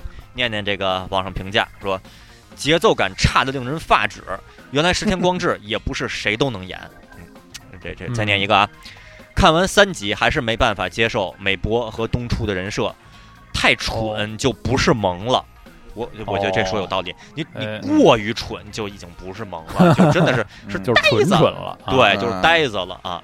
呃，再念最后一条啊，搞笑和弱智区别还是挺大的。这个剧我真的是没话讲了。哎，说的真真的是，就你不是说。装弱智就能搞笑的，或者说你装到一定程度就真的是弱智了，就不是搞笑了，就就就是呆子了啊！这这片结果就这样，三分啊，pure 啊，一日偶像署长事件部，好，可惜了的这个，可可惜了的，长得很很美丽的这个演员是啊，嗯嗯，然后下一个片子啊，啊还真是，我觉得这一季我也没有那么的宽容啊，呃，下一个片子三分啊，还是三分，还是三还是三分，还是三分，三分挺多啊，对。呃，日本的收视率是百分之十一点八二，嚯！在日本这收视率，哎呀，哎呀，这个这个都都十一点八二了。呃，豆瓣评分七点九，哦哦哟，哎呦哟，这个钱老师要挑战这个大众审美了，啊，这就挺高了。对啊，呃，这片子我猜两位老师有可能见过，啊，也也也当然也可能没见过。呃，的确讨论不是很多，但卡斯还是挺强的。片名叫做。No Side Game 比赛完毕，嗯，这个主演主演大泉洋、松隆子、上川龙也啊等人就这么强，对哦，我记记得那个海报，记得我我我我想起来这片子了。哎，本剧改编自因日剧《半泽直树夏町火箭》系列而被大家所熟悉的作者池井户润的最新作品。就看那海报，就是那那种劲儿，对，就是这种劲儿，这种什么企业什么的这种行业剧。对，我对于这个系列的作品大体上都是比较吃的，有的作品会拍的，我觉得过过于嚷嚷，我会觉得拍的比较傻。但我还是饶有兴致的看完。有的呢，我觉得行，你就这么嚷嚷，我看的就是你嚷嚷，我就挺喜欢。比如半泽直树系列，你就嚷嚷呗，我就看，我看的就是你演绎，这这不挺好吗？就嚷嚷呗，挺喜欢。然后呃，但是有的这个我是觉得嚷嚷有点过，比如说那个小巨人，我记得之前就是嚷嚷有点过。然后说这一部吧，一开始我是特别期待的。那行啊，看呀，比赛完毕，然后嚷嚷呗，看嚷嚷。这作品讲什么呢？就是大泉洋演这角色吧，是又是一个呃，在一个大公司，大公司里里边，这个呃，因因为过于正直，然后结果就被贬值左迁到一个分公司子子子厂的职职子厂，然后去当这个呃嗯，就是不被重视的这个部门负责人。哎，去了以后呢，然后他就发现那个那个呃子公司呢有一支橄榄球队，然后，然后他就被打动了，一心要把子公司的那支业余橄榄球队打造成这个一一成功崛起，打造的成功崛起的这么一个故事。啊，对，我在子公司担任总经理，我要把子公司的这个橄榄球队弄好，相当于这个小伙老师，这个这个这个呃换换工作，从总总部到了分公司了。去了第一天以后，领导说这个不是领导啊，其他同事说也没您座位，您随便找地儿吧。然后小伙子说，哎，你们这儿这个门球队，我觉得非常厉害嘛，我要把它打造成全国第一的门球队 门门球队伍啊，就这么一个，然后就这么一个故事。我是我觉得首先基础设定吧，就不是很有代入感。因为一开始看这基础设定吧，我以为还是职场励志的，被被弄到什么这个子子厂下边那厂子去弄，怎么怎么重振什么企业经营，结果发现就就真的就变成一个体育题材的了，就就对一直忙活他那个跟那橄榄球队，而且设定吧是这个大泉洋演的这男主角呢，一开始对这橄榄球队呢还。就是心生不满，觉得你养那个咱们厂子本来效益就不好，还养养养这么一堆闲人，正事儿对，养养养养一堆山崎闲人在这打橄榄球，这个对 也也对提升效益没有什么用啊！什么我我我就不支持你们。然后橄榄球队呢，对他也特别就特别看不上，就从总公司派过来这么一个。一个办公室职员还想指挥我们打球什么的，就别胡扯了，都看不上。最后互相就理解了，互相就认同了，然后就大宣扬就一心要把这橄榄球队变变变成这个打进全运会，就就大概是这么一一个思路。大家大家也都觉得什么大宣扬特别好，是一个好领导，就本身吧就有点莫莫名其妙。我作为观众来说，我都不是特别能。不是特别，我完全不支持这种行为，就是这这何何何苦折腾这些呢？呃，就就那那个他们思路吧，就就就你愣说有用也行，咱们弄好了橄榄球队对场子，哎，因为机缘巧合对场子，哎，反而就更好。你非说士气啊，对，振奋振奋士气什么的，最后因为因为各各种的机缘巧合，最后把这事儿办成了，那是，但这都是编剧弄的。你从基础设定一个。一个去振兴这个这个子公司的人，这一心弄这个运动队，本身作为世间常理来说，这事儿就不合理。是。然后，而且吧，这个就这个日式日本商战题材吧，就是这个在商战题材，你靠这个日式的嚷嚷，我觉得是能看下去的。呃，因为因为这个在职场里边，说实话，大家都带着这个。对，这一一股子这个这个怨气，希望能看看对讨厌的合作方，对讨厌的上级，对昏庸的制度能喊一喊，好歹爽一把，看跟跟看龙傲天爽文似的。但是在这个这个体育题材，尤其日本的体育题材，你靠你靠纯嚷嚷，就会变成一种特别可怕的结果。对，就是纯鸡血，就就纯大和民族核心价值观，日完全。体育片一向都是靠绝招的，对，不是靠靠绝招。对，这个不是靠绝招，是靠嚷嚷。哦，就是就努力啊，瞪红了血丝的眼睛，就我觉得完全就就是一场灾难。就我就就完全就是可怕了，已经就完全无理，在那嚷嚷什么？不是，我有我有两我有两个问题啊。第一个问题就是大泉洋老师本身他他懂橄榄球吗？他一开始是不懂的。他是一门门外汉，门外汉带领人家就夺得好成绩，太牛了。然后呃，除此以外，在这整个这个片儿里边，这个比赛的内容多吗？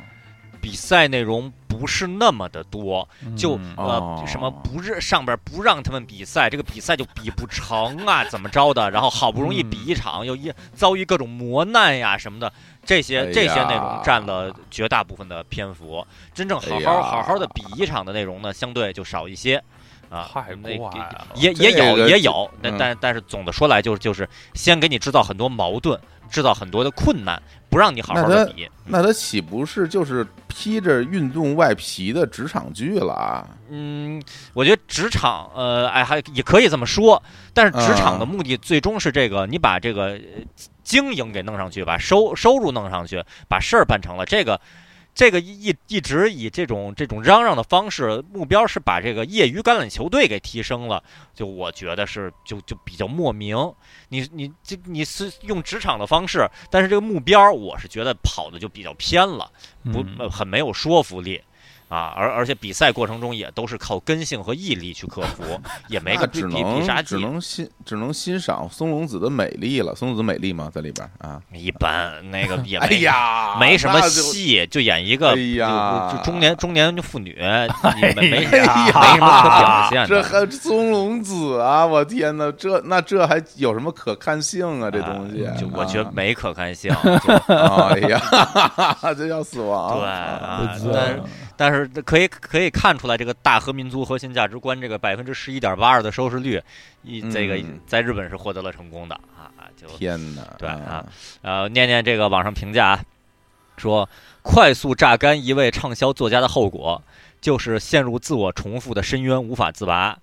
呃，这个橄榄球相比足球和棒球过于冷门，简单套用只会审美疲劳。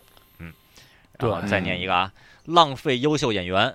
这种性格异常扭曲的垃圾剧情，呃，找点儿万年出不了头的路人，或者干脆这家面瘫群众来演就足够了。搞啥浪费松隆子、大泉洋这样演技派演员啊？剧情真的是让人无法理解。比如一个小工头出于啥目的去欺负球员？准备给球队背锅吗？球员又是出于什么目的去欺欺负球队经理？准备废部不玩了吗？剧中大半人物的行为与目的完全没有统一性，也就是一般所谓的人性格扭曲。嗯，这这就是这感觉。就里边那些人都喜欢较劲，就拧拧巴、扭曲，互相。你要说从头到尾顺顺畅畅的，大大家这个把把这个比比赛球队给弄好了也行，就一直是拧巴、扭曲，一直较劲。哎呀，看的这叫一一个费劲，嚷嚷嚷嚷 嚷去吧，嚷嚷去吧，我我不看了啊。好 好。啊，然后这已经已经盘了，盘了六步了，盘了六步了。哎，行，咱们进入下一步。两位老师猜一下他得多少分？我这我这是是是四分，怎么也得涨一分了吧？老三分也不少。那我说五分。啊，两位老师的思路是对的。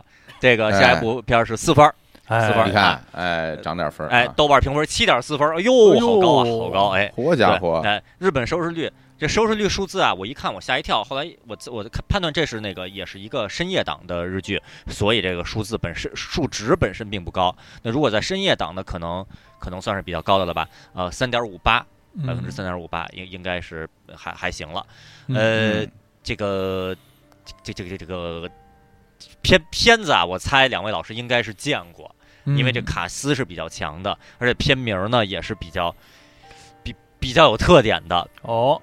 片片名叫做《蝉男》，蝉是知了那个蝉啊，嗯，见过海报，对，特怪。主演对男主角山田凉介，女主角木南晴夏啊。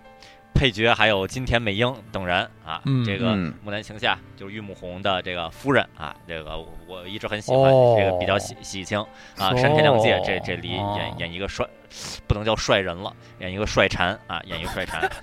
这个海报上他就抱在 抱在树上，抱在树上，形象啊。对呀，这个这个片子呢，官方定位啊，朝日台官方给他定位是奇幻爱情电视剧。嗯嗯呃。故事啊，一句话梗概的话，就讲述了为了报答救命之恩，这个蝉，一只蝉啊，变成了人形，与一名女性七天限定的爱情故事。哎，嘿，就那可不嘛，这个蝉也就活那么几天，是不是？就活七天。山田凉介就是一个蝉，他他在是蝉的时候被木南晴夏演这女主角呃救过，所以呢，他就幻化成了人形，变成了。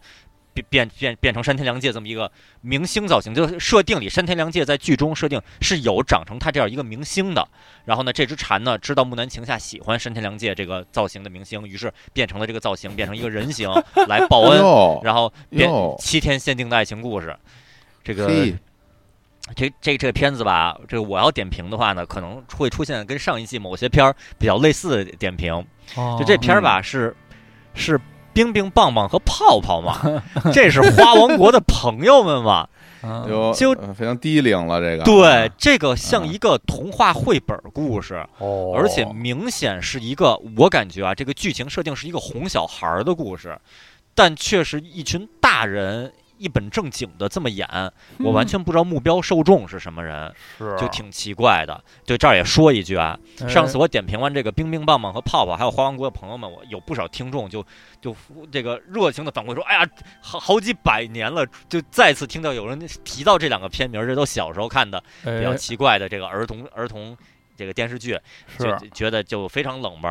然后我就顺势查了一下，这个花王国的朋友们啊。”这个是没重播过，是一个奇幻的这个呃动物王国的这么一个猎奇向的一个儿童片儿。哦，这个女主角之一曹颖是是曹颖演的。曹颖对，演这片儿的时候只有十八岁。对，然后呢，男男性角色里边，然后其中有一位是苗海中。燕舞小子，对，苗海中，对，演过燕舞那广告。然后他演《花王国的朋友们》这片儿的时候呢，在拍摄过程中发生了过失杀人事件。对对对对啊，就是因为他和一个现场另一个老演员产生了争执，然后双方进行了推搡，然后结果结果那个老演员一头磕在了器材上，然后意外去世了。然后就发生这么一个一个事件，所以苗海中那角色后来换人来演了。苗海中也因为这个过失杀人被判了四年半，然后就就就入狱入狱了。后来提前半年出狱，因为表现良好，还这个客串过《还珠格格》里边的一些配角角色。就然后，但是这花王国朋友们据说也是因为。这个这个这个意意外的死亡事故，然后后来就元气大伤，然后片子后来草草收场，然后也没再重播过，所以成为一个传传奇般的一个片子。这是我后来查到的。呃，这这个这个知识啊，这个传播给大家，大家也可以上网去查查啊，剧照也不是很多啊。那说回这个禅男，这个禅男呀，呃，山田凉介演这角色吧，因为他是一只蝉，所以他没有对人类世界的一切认知。就是他不是一个一个深情的蝉王子，他不是一个王子，他就是一个有人形的蝉，连怎么好好跟人对，连好好说话都不会。然后，但是呢，他他又是一个比较善良的角色，就是说，咦，你们为什么要这样做啊？哦，原来你们是要吃东西呀？哦，原来可以这样吃东西啊？然后就是这个表现，我觉得特别像儿儿童片里边的表现。然后呢？基础设定呢是木南晴夏，他他们居住的是这么一个集体的这么一个公寓，呃，有这么两层楼，有有不同的住户，然后有不同的角色，大家都是一些成年人，大家都有各自的生活的这个困境，有不同的问题，有不同的烦恼。然后，呃，主线就是山田凉介演这只蝉呢，因为特别纯真，像一个蝉一样善良纯真，于是。不知不觉的就感化了大家，解决了大家的这解开了心结，解决了大家生生活中的对的困难，对说什么你只要好好的去对待就可以了。然后那边说哦原来如此啊，就然后就化解了心魔，被一只蝉感化了，各个角色就都啊获得了灵魂上的升华，这是一个主线。反正我觉得吧，你要作为一个成年人，你用认真的态度去看这片儿，你就觉得胡扯。尴尬，就就胡就胡扯呢。一个蝉去感化人类，然后你要是用以童趣的心灵去看这个片儿，就一个蝉变成了人，然后帮助一些大人解决他们问题，还发生一一段爱情故事。你要以以童趣的眼光去看的话，我觉得小孩看不下去。就小孩看什么大人的爱情故事，就对小孩看什么蝉去解决大人的心结。什么感化大家？找哪看懂这？对，小孩不看这个，小孩要看一个蝉一个蝉变成了人，把一群坏人都给打到海里去了，把坏人坏人给打飞了。要看的是这个，看的是《少年情头记》，把人都给扔出去了，把坏人都捆起来了。要看这个，看什么解决你心魔呀？所以就是什么让各个角色获得成长，哪个小孩管你呢？成长不成长？你们一一一群大叔大妈跟我有什么关系呀？就尴尬，对，就非常的奇怪这个定位。呃，但是这个这个片子，但两位老师也听到了，在豆瓣上得分是七点四分。是是，两位老师猜一下，这这片子为什么评分这么高？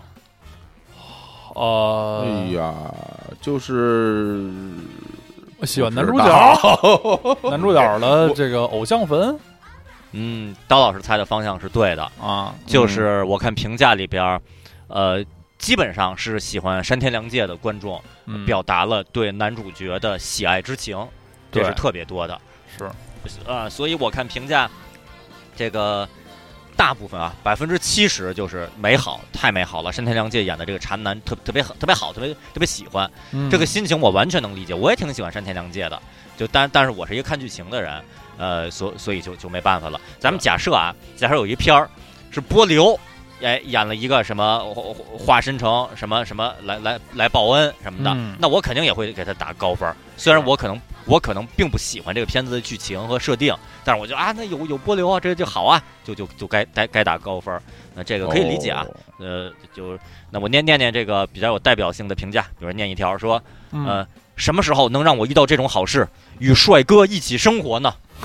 哎，对，这这是一条评价啊。再念一条评价啊，哎，那个说风格略幼稚，山田也没法让我撑到最后。哎，这就是一个就算喜欢山田凉介也觉得剧剧情差点意思的一个观众了。我觉得可能这个这种这种这这种是比较客观的评价了吧？啊，行，这个禅男，我两位老师，我猜啊，第一集应该是看不完的。哎，绝对看不完。其实这个让我想起来什么呀？就那上野树里演那猫那个，是吧？这猫的报恩啊，上野树里哦，什么杨什么向阳处的他，向阳处的他呀，那个电影。然后整整整整个电影其实就是上野树里那个的特写写真集，哎，毛衣写真集，对，毛衣特特美啊。你说你你你问我，你说我爱不爱看？我爱看，但是你让我给他打分，我就给他打一分，就是。它不，它不是个东西啊！对，就是它不是个东西，但是我爱看，是吧？但你你你你除除了你爱看以外，你没有任何的可说的了。就是我看着我高兴，我愿意看《上海书里 》，但是它但它真不是个东西。对，我是这样的心情了。嗯嗯，好好啊，下部片子两位老师猜猜多少分？五分，五分，五分。咱们勇攀高峰，勇攀高峰，五分。嗯啊。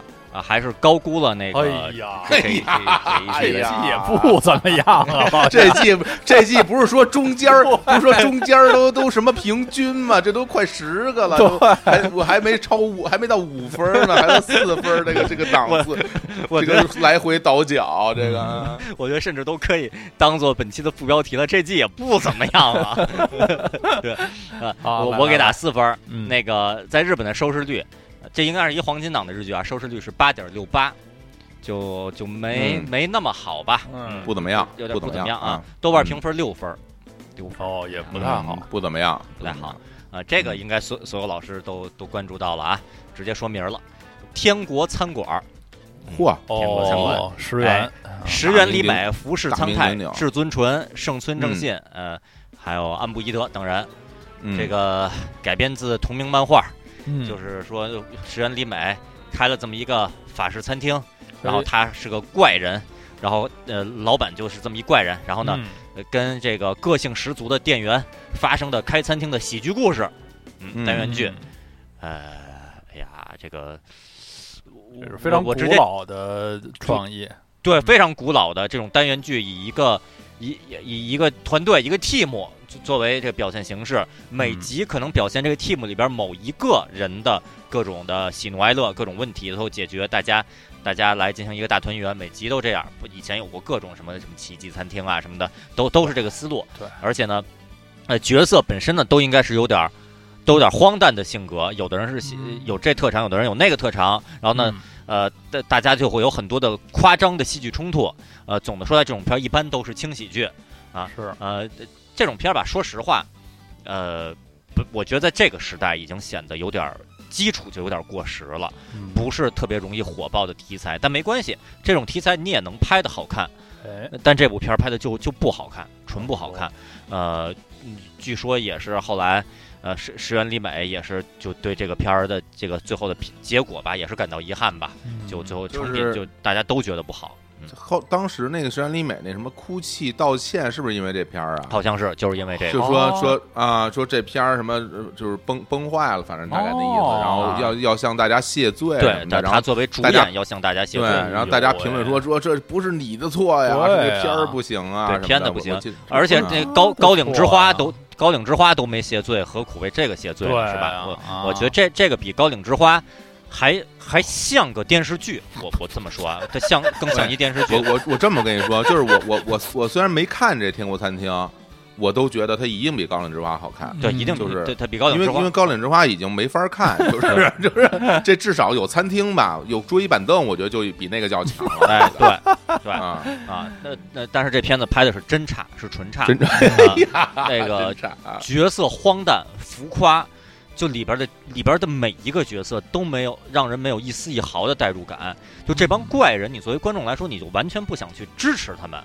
这这，我觉得这就是是很大的问题了。而且呢，剧情剧情是纯胡扯，是属于强行的，没有困难，强行制造各种制造困难，制造困难拧巴。比如说这个石原里美，她就是一个不懂经营的人，一开始以为她就是。呃，他其实特别的强，只是故意在考验大家。后来发现他就是一个怪人，他的确对，他有的地儿是挺强的，但他的确是一个怪人，在经营方面的确不能说他是一个无敌的人。他他有时候他的确他他是深陷困境的，对。然后好多这个他那个职员也是雇员也是，本身你以为他们其实都是大神，后来发现有的人就是。就是不太行，最后靠着机缘巧合 解决了问题。而他们这个这个店，那开店那个地址就在一个特别偏的一个地方，所以导致没有客人。一开始以为这个设定会让他们迎来意外的这个转折，结果就是特别偏，就是没有客人，大家就是不愿意去。哎，就哎呀，就真的是强行制造困难，就特别的费劲，特别拧巴。每一集就是看一群怪人。在这个剧本强行制造的这个困境下，如何做出大家都完全不想去支持的努力，然后最后莫名其妙就解决了本集的困难，然后这这这就就完了。呃，就好比把一个什么日日本人开的法式餐厅开在了这个呃四国的一片稻田里，是吧？哎，那那哼是没人来，人都就人都吃乌冬呢，是吧？对，没人来这。对，然后这些人也是性格都都莫莫名其妙，很荒诞。你就不想剧情你也拧巴，角色也不想去支持，那就没办法了。那这谁看呀？是，对，行，对。然后念念这个日本电视评论人木村隆志的评价，嗯，说因为是石原里美主演，所以很多人期待该剧是一部夏日风格的干脆利落的喜剧。但是塞满小段子的演出让人空欢喜一场，活用所谓西餐厅制造的笑点很少，噱头也没有。说到底，无法看出主题的作品是让人很难接受的，还真是这片儿没有一特别明确的主题，就是一一帮人在这么一个怪地儿里这么瞎折瞎折腾，纯属瞎折腾。嗯，然后这个再念一条，这个再念几条这豆瓣上的评价啊，说看看这些可怜的演员们啊，表面表面笑嘻嘻，心里怒骂编剧是煞笔。还得含泪演完十集，可怜的演员。石石原里美连续用两部莫莫名其妙的作品，委婉的奉劝各位观众：钱难挣，屎难吃。老娘都这么红了，还是没法挑挑项目。哎，是是是是，没错。石原里美现在绝对是日剧女王，是吧？但是已经 这个最近 NG 这个，哎，对对，像木村木村一样，就是被一些可怕的剧本给给给拖了啊！完完全不如完全不如石原里美在广告里的饭托表演啊，那那些都特好。嗯，然后再再念再念豆瓣评价啊，首播的时候，日本网友非常统一的差评一大片，都说烂到爆。心想，我心想这是能有多烂？看了一集，的确很烂，属于 烂的完全不知道一集下来讲了些什么的剧，浪费时间。我的天，就是大家都说差的话，就这个，就观众抱着抱着很很很很没有期待的心情去看，结果还是觉得太差了，就可那这个片儿，我就在想，如果是没有石原里美的这个加成的话，岂不是能要得负分？呃，是零分，负分都不对？是零分，零分应该就是零分。对，哎，然后再念啊，我还是不懂为什么纯纯的炸裂演技在这部剧里变成了元气十足的智障。嗯，就是至尊纯在这里演一个元气十足的智障。嗯嗯，继续念啊。这么多可爱的男孩子和大叔也救不了尴尬的叙事节奏。石原的角色状态和高岭之花里有区别吗？又一场时装秀罢了。哦，还真是，就是，呃，这剧这这剧里边石石原，我觉得跟那高岭之花比吧，比高岭之花里边，呃，表情更丰富，但都不是人类。就这俩片儿里的石原里美演的都不是人，这这个莫莫名其妙，这这些角色，只是这片儿里表情更夸张一点。嗯，哎，再再再念最后一条啊！哎，又是无脑中二自顾自的打鸡血伪元气的电视剧。哎，我觉得是，就是他假以为自己很有元气，在那打鸡血，其实就是就是瞎折腾，荒诞，水水平水平低下。嗯嗯，对，这这这跟这跟上海堡堡垒比，我觉得可能还不如啊。那那个还就那不如那个是有明确的我们要拯救人类这个大主线在那儿的。大家虽然都以浮夸的演技，这个拙劣的演着我如何拯救人类，但是大家都还是都还是有明确目的。这个就完全莫名其妙，这群人在这瞎瞎折腾、瞎瞎混。这个啊，就就就这整天这个不知道不知道不知道在干什么。好，嗯，这个念下一步啊，这个可有的猜了。啊，两位老师猜一下，我给他打多少分？上一部是四分啊。这种这种提示，看来这个有要有一些对飞跃超越了。是我我觉得我我给我给到八分哦，八分怎么样？翻倍八分。哎，我给到三十分。哦啊哦，那么多。哎，两位老师这个思路是对的，已经从我这个这个只言片语中已经获得了这个提示。这片子的确分数有巨大的飞跃。呃，折中一下吧，一个八分，一个三十分，折中上我给他打了十分，嗯，哦，十分，十分，从四分径直跳到了十分，五六七八九全都没有啊，一下就飞到十分了，呃，已经进入说本本季日剧还中不溜的还是比较多的，已经得到十分两位数了，两位数了，百分制的十分啊，哎，这个十分，日本的收视率是百分之十二点六。哦呦，十二点六啊！哎呀，好家伙，人家收视率都比你这十分多。对，不过收视率好像刚才一直普遍比我的分儿分对对对对对，这是啊，收视率什么百分之三那种还能要吗？我的天哪！啊，收视率本刚才那那个那百百分之三点五八的缠男，我打分四分。哎呀，我刚才那我打分比收视率还高。哎，然后这个豆瓣评分七点三。也属于中不溜的一个评价，相当可以啊。对，嗯，呃，这个两位老师这一定知道了，一定知道。这个我直接说明吧，法医昭言。哦哦，上野树里。对，那个呃，上野树里、时任三郎、丰间俊介、志田未来、中尾明庆等人。嗯，这个，呃，这个讲讲述什么呢？讲这个女主角上野树里是一个法医学者。呃，为了查出死因，根据遗留的尸体的线索，然后来帮助帮助各方呃解找出真相、破案的这么一个故事，这个是基础设定。我一看，哇，这好看呀！这是不是有点像非自然死亡啊？上野树里演这个石原里美演过这个角色，是结果就很好看呀！啊，应应该是很好看。结果发现发现不是啊，发发现不是不是这么回事儿。嗯，这个。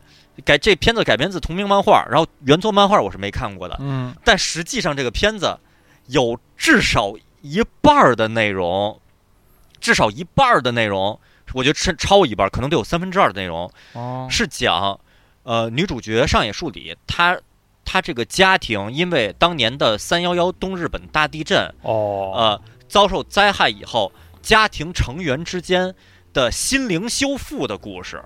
这些内容占了得得，我觉得得超过一半，就是呃，上野树里演演家里的女儿，时任三郎演演他爸，然后呢，演他们母亲的是石田光，当然只出现在回忆里。石田哦，回忆里啊，那在回忆里，理解理解，在回忆里，在三幺幺日本东日本大地震里边就失踪了。所谓失踪，其实就是应该就是遇难了，死不见尸了啊。对，死不见尸的这么一个状态。然后呢，呃。大部分的内容就是，呃，上野树里他爸这个去寻找石天光，但是又又找不到，然后就找，然后家里就家里气氛也都比较悲凉。然后他们就互相说一些抚慰人心的话，然后心灵成长。然后丰间俊介呢演那个上上野树里的这个这个男朋友，然后呢也是跟他们一一家重新进行心理建设，大家互相抚抚慰心灵，鼓励努力呀，我们活下来的人还要继续加油啊！就大量是这种内容，占三分之二。这种内容好不好？这种内容挺好，没有问题。但是作为一个宣传的法医破案片儿，全篇十来集。一共有三分之二的内容是大家互相鼓励和抚慰心灵，就变得比较节奏就会变得比较平淡了。我这必必须得说，哎，然后这片卡斯也是真强，像山口智子演这个上野树里的这个上司。啊，演一个雷厉风行的女上司，这挺牛的。是这个山口智子，织田未来演这个这个这个团队的新人，这个小年轻，这这都是大卡司，全都是这个女一号在这里边，真的是卡司超强。结结果在这里边就都是这么强的职场卡司，主要内容就是大家互相的这个鼓励，说啊，我们要继续努力的活下去啊，努力的活下去。然后呢，好不容易遇到一个什么案子，就说。我们要找寻真相，找找寻真相，说这个这个尸体它到底给我们呈现了什么问题？它是不是遇害了，还是它遇到了这个意外事故什么的？我们怎么办？演着演着，突然就由由由此引发，我们活下来的人要努力啊！当年的东日本大地震，什么不能打垮我们？怎么怎么着？又又变到那边去了。作为一个海外观众来说，看的吧，就觉得呃。怎么怎么说呢？不是说咱们这个冷血动物，但的确作为一个看法医破案的电视剧，就会觉得比较失望。我我是觉得比较失望，剧情有有些平淡，但是也能理解它在日本的收视率是百分之十二点六，因为日本观众是有代入感的，对对，可能很多观众是需要这方面的心灵的治愈的啊，这个就也没办法了。然后呃，另外说一点，这个片子当年呃在去年去年七月二十二号应该播出的。第三集那停播了，就为什么停播了？因为去年七月十八号发生了京都动画的对。遭受的纵火案，而这片子第三集的剧情就是一起纵火案，嗯，然后围绕那个尸体来找寻这个当时的灾害的真相，这跟那个京都动画遭遇的事故真的是特别像，嗯，呃，这个就所以据说第三集是主创团队进行了重新的剪辑和修改。把一些内容重新编辑过了以后，延期了一周，在七月二十九号播出的，呃，就是也回避一下大家心灵上的创伤吧，这这是没办法的一件事儿。然后就再说这个片子这个表现这个家庭成员的情感的内容吧，我是觉得表现情感吧，可能也是配合一些事件来演比较好。嗯，但实际上，那表现情感的内容，大部分的画面拍的就是又慢又细，呃。作为剧集来说吧，表现手法可能我我是觉得啊有点苍白，主要就是这一家几口吧，坐在他们的屋子里，坐在老屋里边，然后喝着麦茶，然后说说一些，呃，就是生活中的话题，说怎么样，工作还辛苦吗？啊，还好还好啊，你母亲如果能看到这一切，应该也会鼓励你啊。是的，我是这么觉得的。就就对话大部分都是这种内容，然后沉默，过一会儿说不知道妈妈现在怎么样了，说。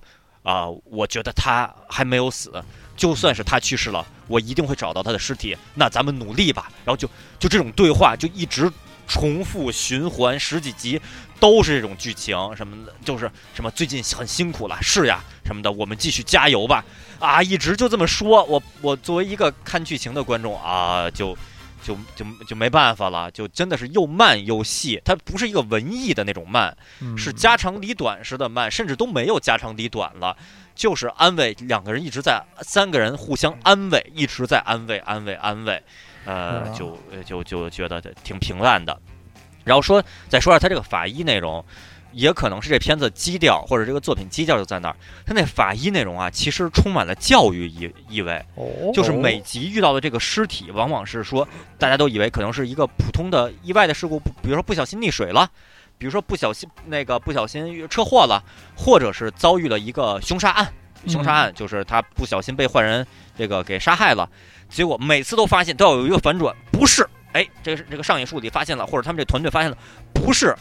他其实是为了救别人，或者他其实是为了为了这个这个隐瞒这个自己自己的什么这个绝症啊，他其实是为了那个什么不想让别人替他担心，所以最后因为因为是什么意外事件，所以身亡了。然后呢，这时候找到受害者的家属或者朋友说，什么他不是无缘无故死去的，你作为活下来的人，要要体会他他的用心呀。啊，那个你你一一定要要珍惜你现在的生活呀，你要努力呀，我们活下的人要努力呀。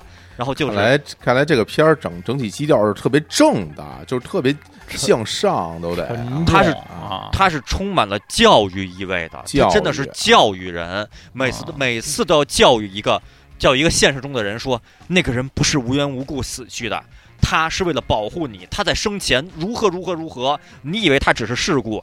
他为了为了你做了多少努力？现在他去世了，你要这个擦干上的血迹，掩埋好他的尸体，肩负起他嘱托你的活下去的重任，加油吧！然后那边就泣不成声说说啊，我我我想起了我村口的那狗，我想起了我们村长，什么什么我这我我我不好好活下去，即什么即使如此，我也要活努力活下去，我我我我我不好好活下去，我对得起谁呀我？然后每次要结尾哭泣，然后大家看着看着。看着夕阳，这时候这个上野树里的父亲说：“啊，不知道你母亲现在在那边过得怎么样了？”然后上野树里说：“啊，什么应该会很好吧？”然后这一集就完了，全全都是这样，每一集都是这样。感觉这个片子，这个咱就说啊，就说这他整个的这个，如果是用野心来讲的话，还是比较大的。嗯，对他他想要拍一个比较宏大或者是比较深邃，是吧？比较比较深沉的这么一个片儿啊。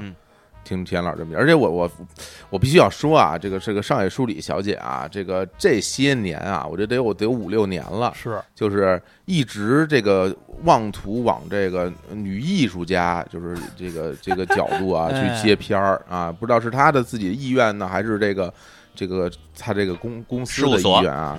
对，她在这些年。就没演过一些什么轻轻松松、玩玩乐乐、开开心心的这种片儿，他都没演过。对，他老演这种特别深邃，然后有啊有有点思考。但说实话，我我认为他每一次的尝试都是失败的啊，就是。就没有任何一个从什么《爱丽丝之己》一直到现在的这些片儿，没有没有一次尝试。这个来自一位上野树里的铁粉啊，这是对，所以就令我很心痛啊，令我很心痛。我是觉得他只有和三角龙在一起露出的笑容，才是他的这这个真的笑颜，对对对对，才是最打动人心的笑颜啊！就你可以拍点就就轻松一点的不行吗？你你你自己真正的成名的东西，你自己其实心里应该有点谱，对吗？大家。啊，《今晚情人梦》的那种、那种、那种、那种啊，疯癫狂！你看，你看，长泽雅美现在都已经走出自己了，对吧？对对，长泽雅美现在，然后她走出自己之后，发现他找到了真我，嗯每一个人都喜欢，感而且感觉他自己也特别开心，对吧？他不再是原来苦大仇深，然后那种为什么被人打什么什么那种，他不不再那样了，他开心了，变啊变成了一个非常好的角色，演的也特别好，对吧？所以我建议山野秀里小姐往这方向可以可以尝试尝试，不要拘泥于所谓的什么什么深刻啊，什么什么艺术性，我觉得不不用不用拘泥这个。但是呢，这儿也我不得不再次引用刚才天国餐馆里边一句评价。石原里美告诉大家：“钱难挣，屎难吃。老娘这么红了，还是没法挑项目。就是这个挑剧本这事儿吧，应该是事务所来挑，公司来挑。这个就就这个上野树里，我觉得。”他是不是考虑跟跟这事务所这个呃聊一聊聊一聊沟通一下，对是吧？对啊，大不了换一家，是吧？换一家，对啊，反正这个这个法医招言呀，这个这个，我觉得这个说教意味过浓。这个片子就是我我我我看消息说这玩意儿已经第二季都拍了，好像啊，对，这这第二季会有的。我我我我觉得跟第一季不会有任何区别，不就 这基调已经定在这儿了。第总不能第二季变成非非自然死亡吧？那个日本观众肯定不答应了，他就他也只能这么拍了啊。念念这豆瓣上评价啊，太寡淡了吧？感觉剧中人物都开启了节能模式，缺乏生气，感觉不到情感的起伏，一切都是淡淡的。说得好，嗯，节电中若冷房，哎，对啊，继续念啊，煽情为主，案件为辅。日常为主，医学为辅，纯看卡斯吧。嗯嗯，继续念啊。强行的煽情和基本没有逻辑的案件让我看得很尴尬。嗯，哎，念下一条。演员演技三星，剧情一星，观剧舒适度一星，带入三幺幺国民元素，难难怪收视长虹。嗯，这总总结很很到位。然后，嗯，念最后一条啊，是喜欢这个片子的观众的评价。哎，说，嗯，对这种日式舒缓的剧情没有抵抗力，故事搭配着 BGM 娓娓道来，加上弥漫着蓝色和绿色的滤镜，更透出一种夏日独有的清新感。嗯，那就是好这滤镜，对，滤镜都喜欢，那是真喜欢。对啊，这片儿的确整体整体色调是色调是比较清新的，不像其他那种医疗剧显得要么白不呲咧，要么又又又黑又又深蓝。就 就就就看的这人心情略带压抑，这个片子倒是不压抑，就是你看半天发现才过了二二十分钟，还还连一半还没演完呢，啊，就就觉得这这都讲了三集的三三集的量了吧？不是三集量，说都过了三集的时间了，就才才过二十分钟啊！法医招言，这个两位老师，我我猜是看不懂，看不懂啊，看不懂，看不懂，也也也没有谈谈恋爱的内容，几乎没有啊。也上海树林美丽美丽不美丽？我我看剧照挺美丽啊。一般一般，哎呀，一个法医没什么，穿着白大褂什么的，就认这我认同不了啊，就是啊，就美丽啊，他的发型什么的也都很很很很很平淡，主要就就是表现表现家家庭成员。你想他在家里的话，也不以美丽造型著称，在家里就是居家服，然后到了法医那儿就穿白大褂，然后就就就不是一个时时尚的都市女性了，就也没发挥出来。然后那评价下一个。那个下一步，两位老师猜猜多少分？这也是值得猜的分数。十十，刚才这十分是吧？十分，十分啊！我觉得你你是不是误认为十分左右才是真正的这个中中流水平？我我现在有这种想法啊，就是你觉得中流都都挺中流了，后来发现你给中流其实都是十分上下。按照这个思路来猜，我这个我我我依然给十分啊，依然给十分。我我给十五分。刀老师猜对了，猜对了十五分啊，十五分，这么难猜的，这么牛，有非常零的啊，非常难猜。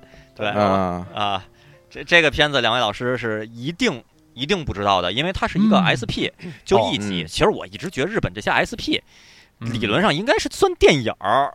他只是在在电视台就给放了，就是电视电影，电视电影，对啊，但他反正他他他人家管自己叫日剧，那没办法，那咱们就把它当做日剧了。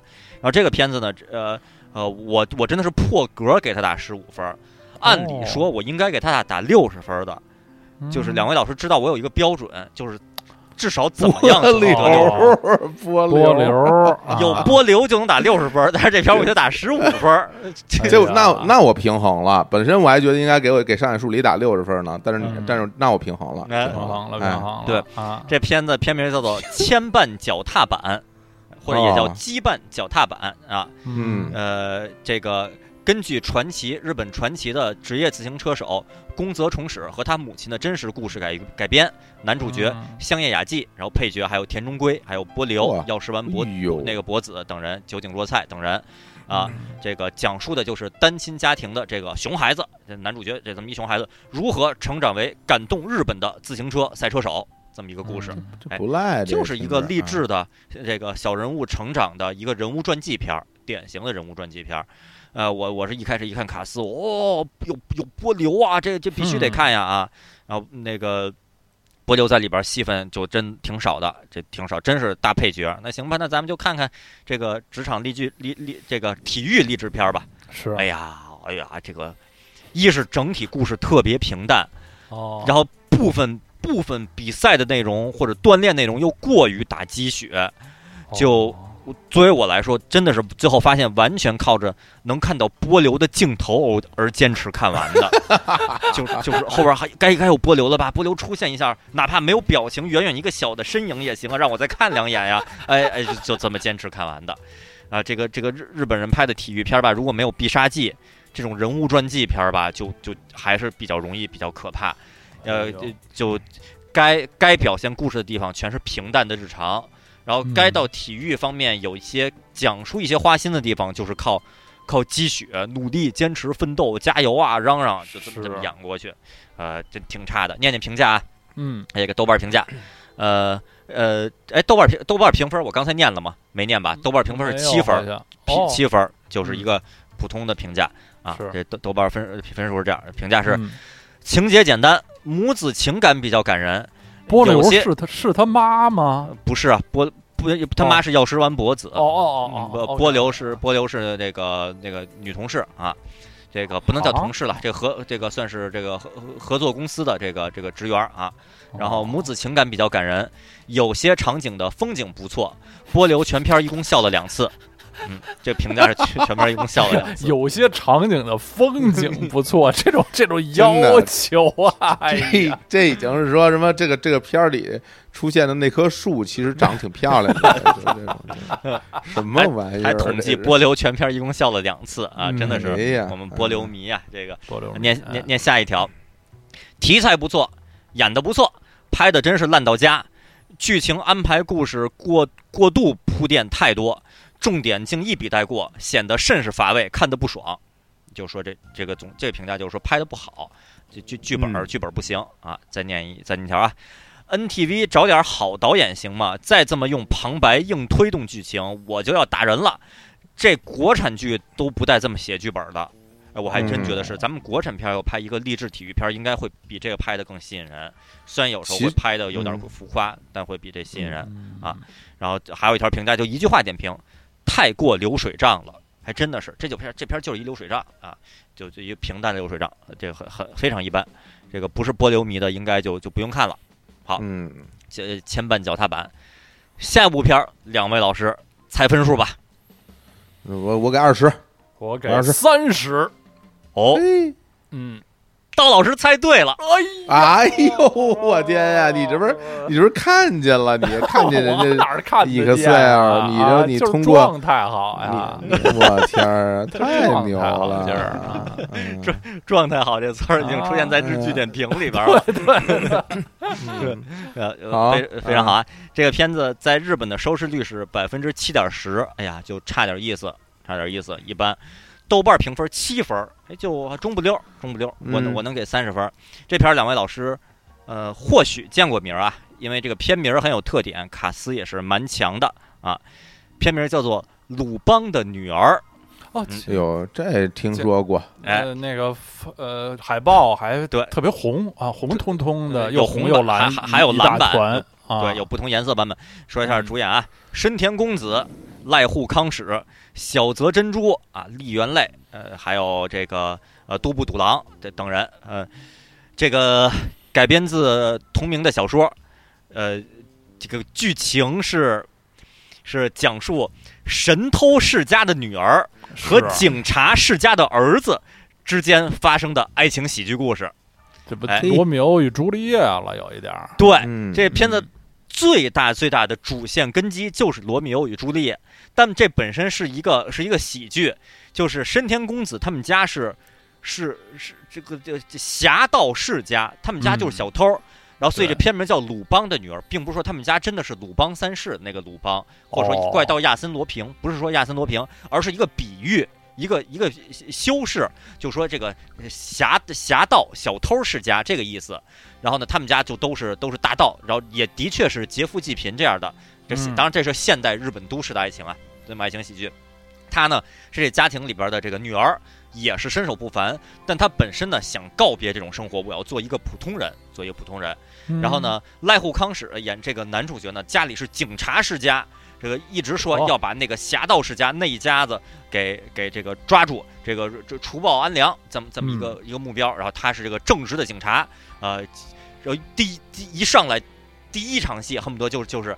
这个男主角、女主角相遇了，当然了，各自都不知道真实的身份，两然后两个人相爱了。后来对眼儿了，对对，这个深田公子就发现，深田公子发现的说赖户康史是警察世家，但他但他的确喜欢赖户康史，赖户康史也对他特别好，两个人相爱。于是这故事的主要内容就是深田公子如何隐瞒着自己的男友、恋人，这这个警察恋人，自他隐瞒自己的真实身份，然后还得不得。不得不帮助家里完成一些侠盗的任务，甚至要在侠盗任务里边还要在在救赖户康史的这个救他于困境之中。然后他会就穿上自己的侠盗这身衣服、紧身服，戴上面具，变成一个女女的女飞贼。他化身女飞贼的角色，帮助父母这个这个脱离困境，然后帮助赖户康史在这个案件里边脱离困境。然后呢，赖户康史说：“女飞贼，我会抓住你的。”然后他那边啪就跑了。然后呢，一会儿又变身回来了，说：“啊，这个我我你刚才忙忙去了什么的。”哎，又出现了。然后这么这么这个爱情喜剧，爱情喜剧。本身是逗的，挺挺逗的。这基础设定是挺逗的，呃，也的确是，反正我觉得这片儿就属于搞笑剧，而且是那种滑稽类的搞笑剧，它不是幽默的那那种靠台词幽默，是靠滑稽、浮夸的表演的搞笑剧。我觉得这种片儿是属于什么呀？典型的小孩儿爱看的那种搞笑喜剧哦，热闹。热闹，纯热闹，浮夸的表演，而且激烈的戏剧冲突，而且经常摔一大跟头，然后或者就让人啊，就就飞出去了。就是你大人看吧，会觉得小儿科，但小孩绝对会觉得这玩意儿就真真逗，搞笑。在在电影院放的话，小小朋友们学校组织小小学生去看，肯定笑成一团，就真的是浮夸的那种表演。而且这片儿里边的确有斗智斗勇，有这有有动作戏也有。有戏剧冲突，也有隐瞒真实身份呀，这种也有。然后呢，但是我要说，就是这种浮夸的表演，以及这种这种浮夸的剧本，能不能所有观众都接受？这真的就是一见仁见智的事儿了。对啊，有的观众就就看不了这种，或者说，就算是我作为一个作为一个成这个什么日剧都看的这么一个人，看到后来也会稍微有点有点疲惫了。嗯嗯，就是知道大概会是怎么着。就是他们啊，然后，啊，我要隐瞒隐瞒真实身份啊，你没事吧什么的。看到后来有点累，但是呢，不得不说剧本写的是挺好的。啊，后来剧情还有一些发展，就是是我出乎意料的发展，有一些计中计、计谋在里边，这些我觉得还挺不错的吧。还这个斗智斗勇成分，我觉得还是挺挺加分的。所以总体说来，我是给了三十分，就不能说是多么无敌出众的一个片儿，但是怎么瞎看个乐儿还行。我我我觉得还可以啊。这个浮夸呀，其实要我我给浮夸分两种类型，嗯，一种一种类型叫做折腾，嗯，然后一种类型叫做傻，嗯，就是这是属于折腾还是属于傻？属于折腾。哎呦，那我就那我就差点儿，因为这个要是傻浮夸，其实就能得到更高的分儿。哎，对，就比如说蠢愚蠢的浮夸啊，对，隐隐匿于东，那就是对，那就那极致了，那极致了啊！对，纯傻，那傻的都都不成样了，那个那那就是一一本正经的干蠢事，就一本正经的胡说八道，傻，犯傻，挺挺挺好。对啊，这个是就是挺折腾呀，折腾闹剧，闹剧，这这典型的闹。剧啊，嗯，然后这个那个呃，念念日刊体育的评价啊，说在小偷一家与警察一家不被容许的暗恋及所谓的罗密欧与朱丽叶式构图中，掺入猫眼三姐妹的性感紧身衣，开玩笑似的有呃挑战着不可思议的调和感，而杜布赌狼小泽珍珠像下级贵族一样的举止很好笑，剧中加入了归来奥特曼的背景音乐和私密道具。等多种令昭和时代观众着迷的小梗，这些细腻的演出才支撑起稀松平常的剧情。相反，倒是举止表现正常的主人公情侣魅力较弱。哎，我觉得这个说的还挺到位的。里边有好多那个他们作为侠盗一家，那个呃深田公子的那个是是哥哥演一个。演演演一个家里蹲不出家门，但是是一个科技达人，给他们研制了各种道具，像零零七里边的博士一样，给他们研制道具。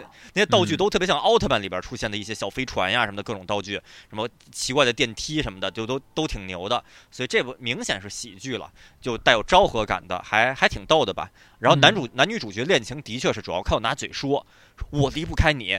什么的啊，什么的，我什么什么，我们一我们一定要那什么互相携手走下去，没问题啊，就都都是靠喊口号。当然了，可能也是故意的，就这么浮夸一点儿，为了表现这种这种这个戏剧冲突感吧。然后年年豆豆瓣的这个评价啊，说全靠同济其他剧衬托，还算轻松愉快，情节流畅的沙雕剧，选角也挺顺眼的，不违和。感慨一下，杜布叔演深田的爹了，嗯，不过还是很帅的。以及看了这部片。感觉深田如果去演迪士尼公主片儿，估计也不错。嗯，对，我我觉得是不老啊，不老传说穿着紧身衣就还还挺牛的 啊。这个小泽珍珠可是呃，我几几十年前的偶像，对这个佐藤蓝子版《恶作剧之吻》，对演这个讨厌的女同学。对，但是特别美，小瓷人儿，对，有特别美丽的讨厌的女同学在这里边演。之后就我一直没见过了，我也就没见过她了，或者可能顶多见过一些配角。但在这里，或者就这么说吧，小泽珍珠跟深田恭子是同一时代的演员，是吧？应该没问题。九十年代末期，在这部片儿里，小泽珍珠演深田恭子他妈，就就比较牛了，而且演的特别好，就是浮夸的表现，也像那种下级贵族一样遮着嘴，就就那那种表现，就就我觉得还。就就演演的不错，下一条评豆瓣评价就跟这有关，说前面几集沙雕剧还挺好看的，一本正经的用并不灵活的身手去偷东西，或者是一本正经的唱起歌来啊。小泽珍珠和杜布叔的搭配夸张效果我也挺喜欢，嗯，这是这表扬的。但是后面几集可能重心都放在恋爱上了吧，真的就开始无聊了。脑内浮现一句台词：没有比两情相悦的恋情更不值得一提的了。破折号拜森见登美彦，就据说这句话是森见登美彦说的，就是两情相悦的这个恋爱恋爱剧情就没意思了。这的确是一个世间难题。呃，比如说这个这个有你的小镇演到后来就已经变成可怕了，变成这个日常生活剧了，就是两口子怎么去约会，每一集要讲他们如何约会啊，这个就。这也是到到后来那种纯恋爱部分稍微有点平淡没意思，所以后来还是要靠一些呃斗智斗勇。最后最后一集斗智斗勇还是挺挺带劲的。嗯，行，这鲁邦女儿三十分。嘟嘟嘟，哎呀。本期节目再次因为总的时长过长，完整版的时间呢超过了四小时四十二分钟，导致在您所收听的这个音频平台无法正常的上传，所以不得已在这个音频平台上的本期节目呢不得不拆成了两段来上线。那在网易云音乐上的版本没有这个问题，可以一口气收听完。那现在听到这版拆分版的听众朋友呢，请继续收听下一个音频节目，那里是本期节目的后半段。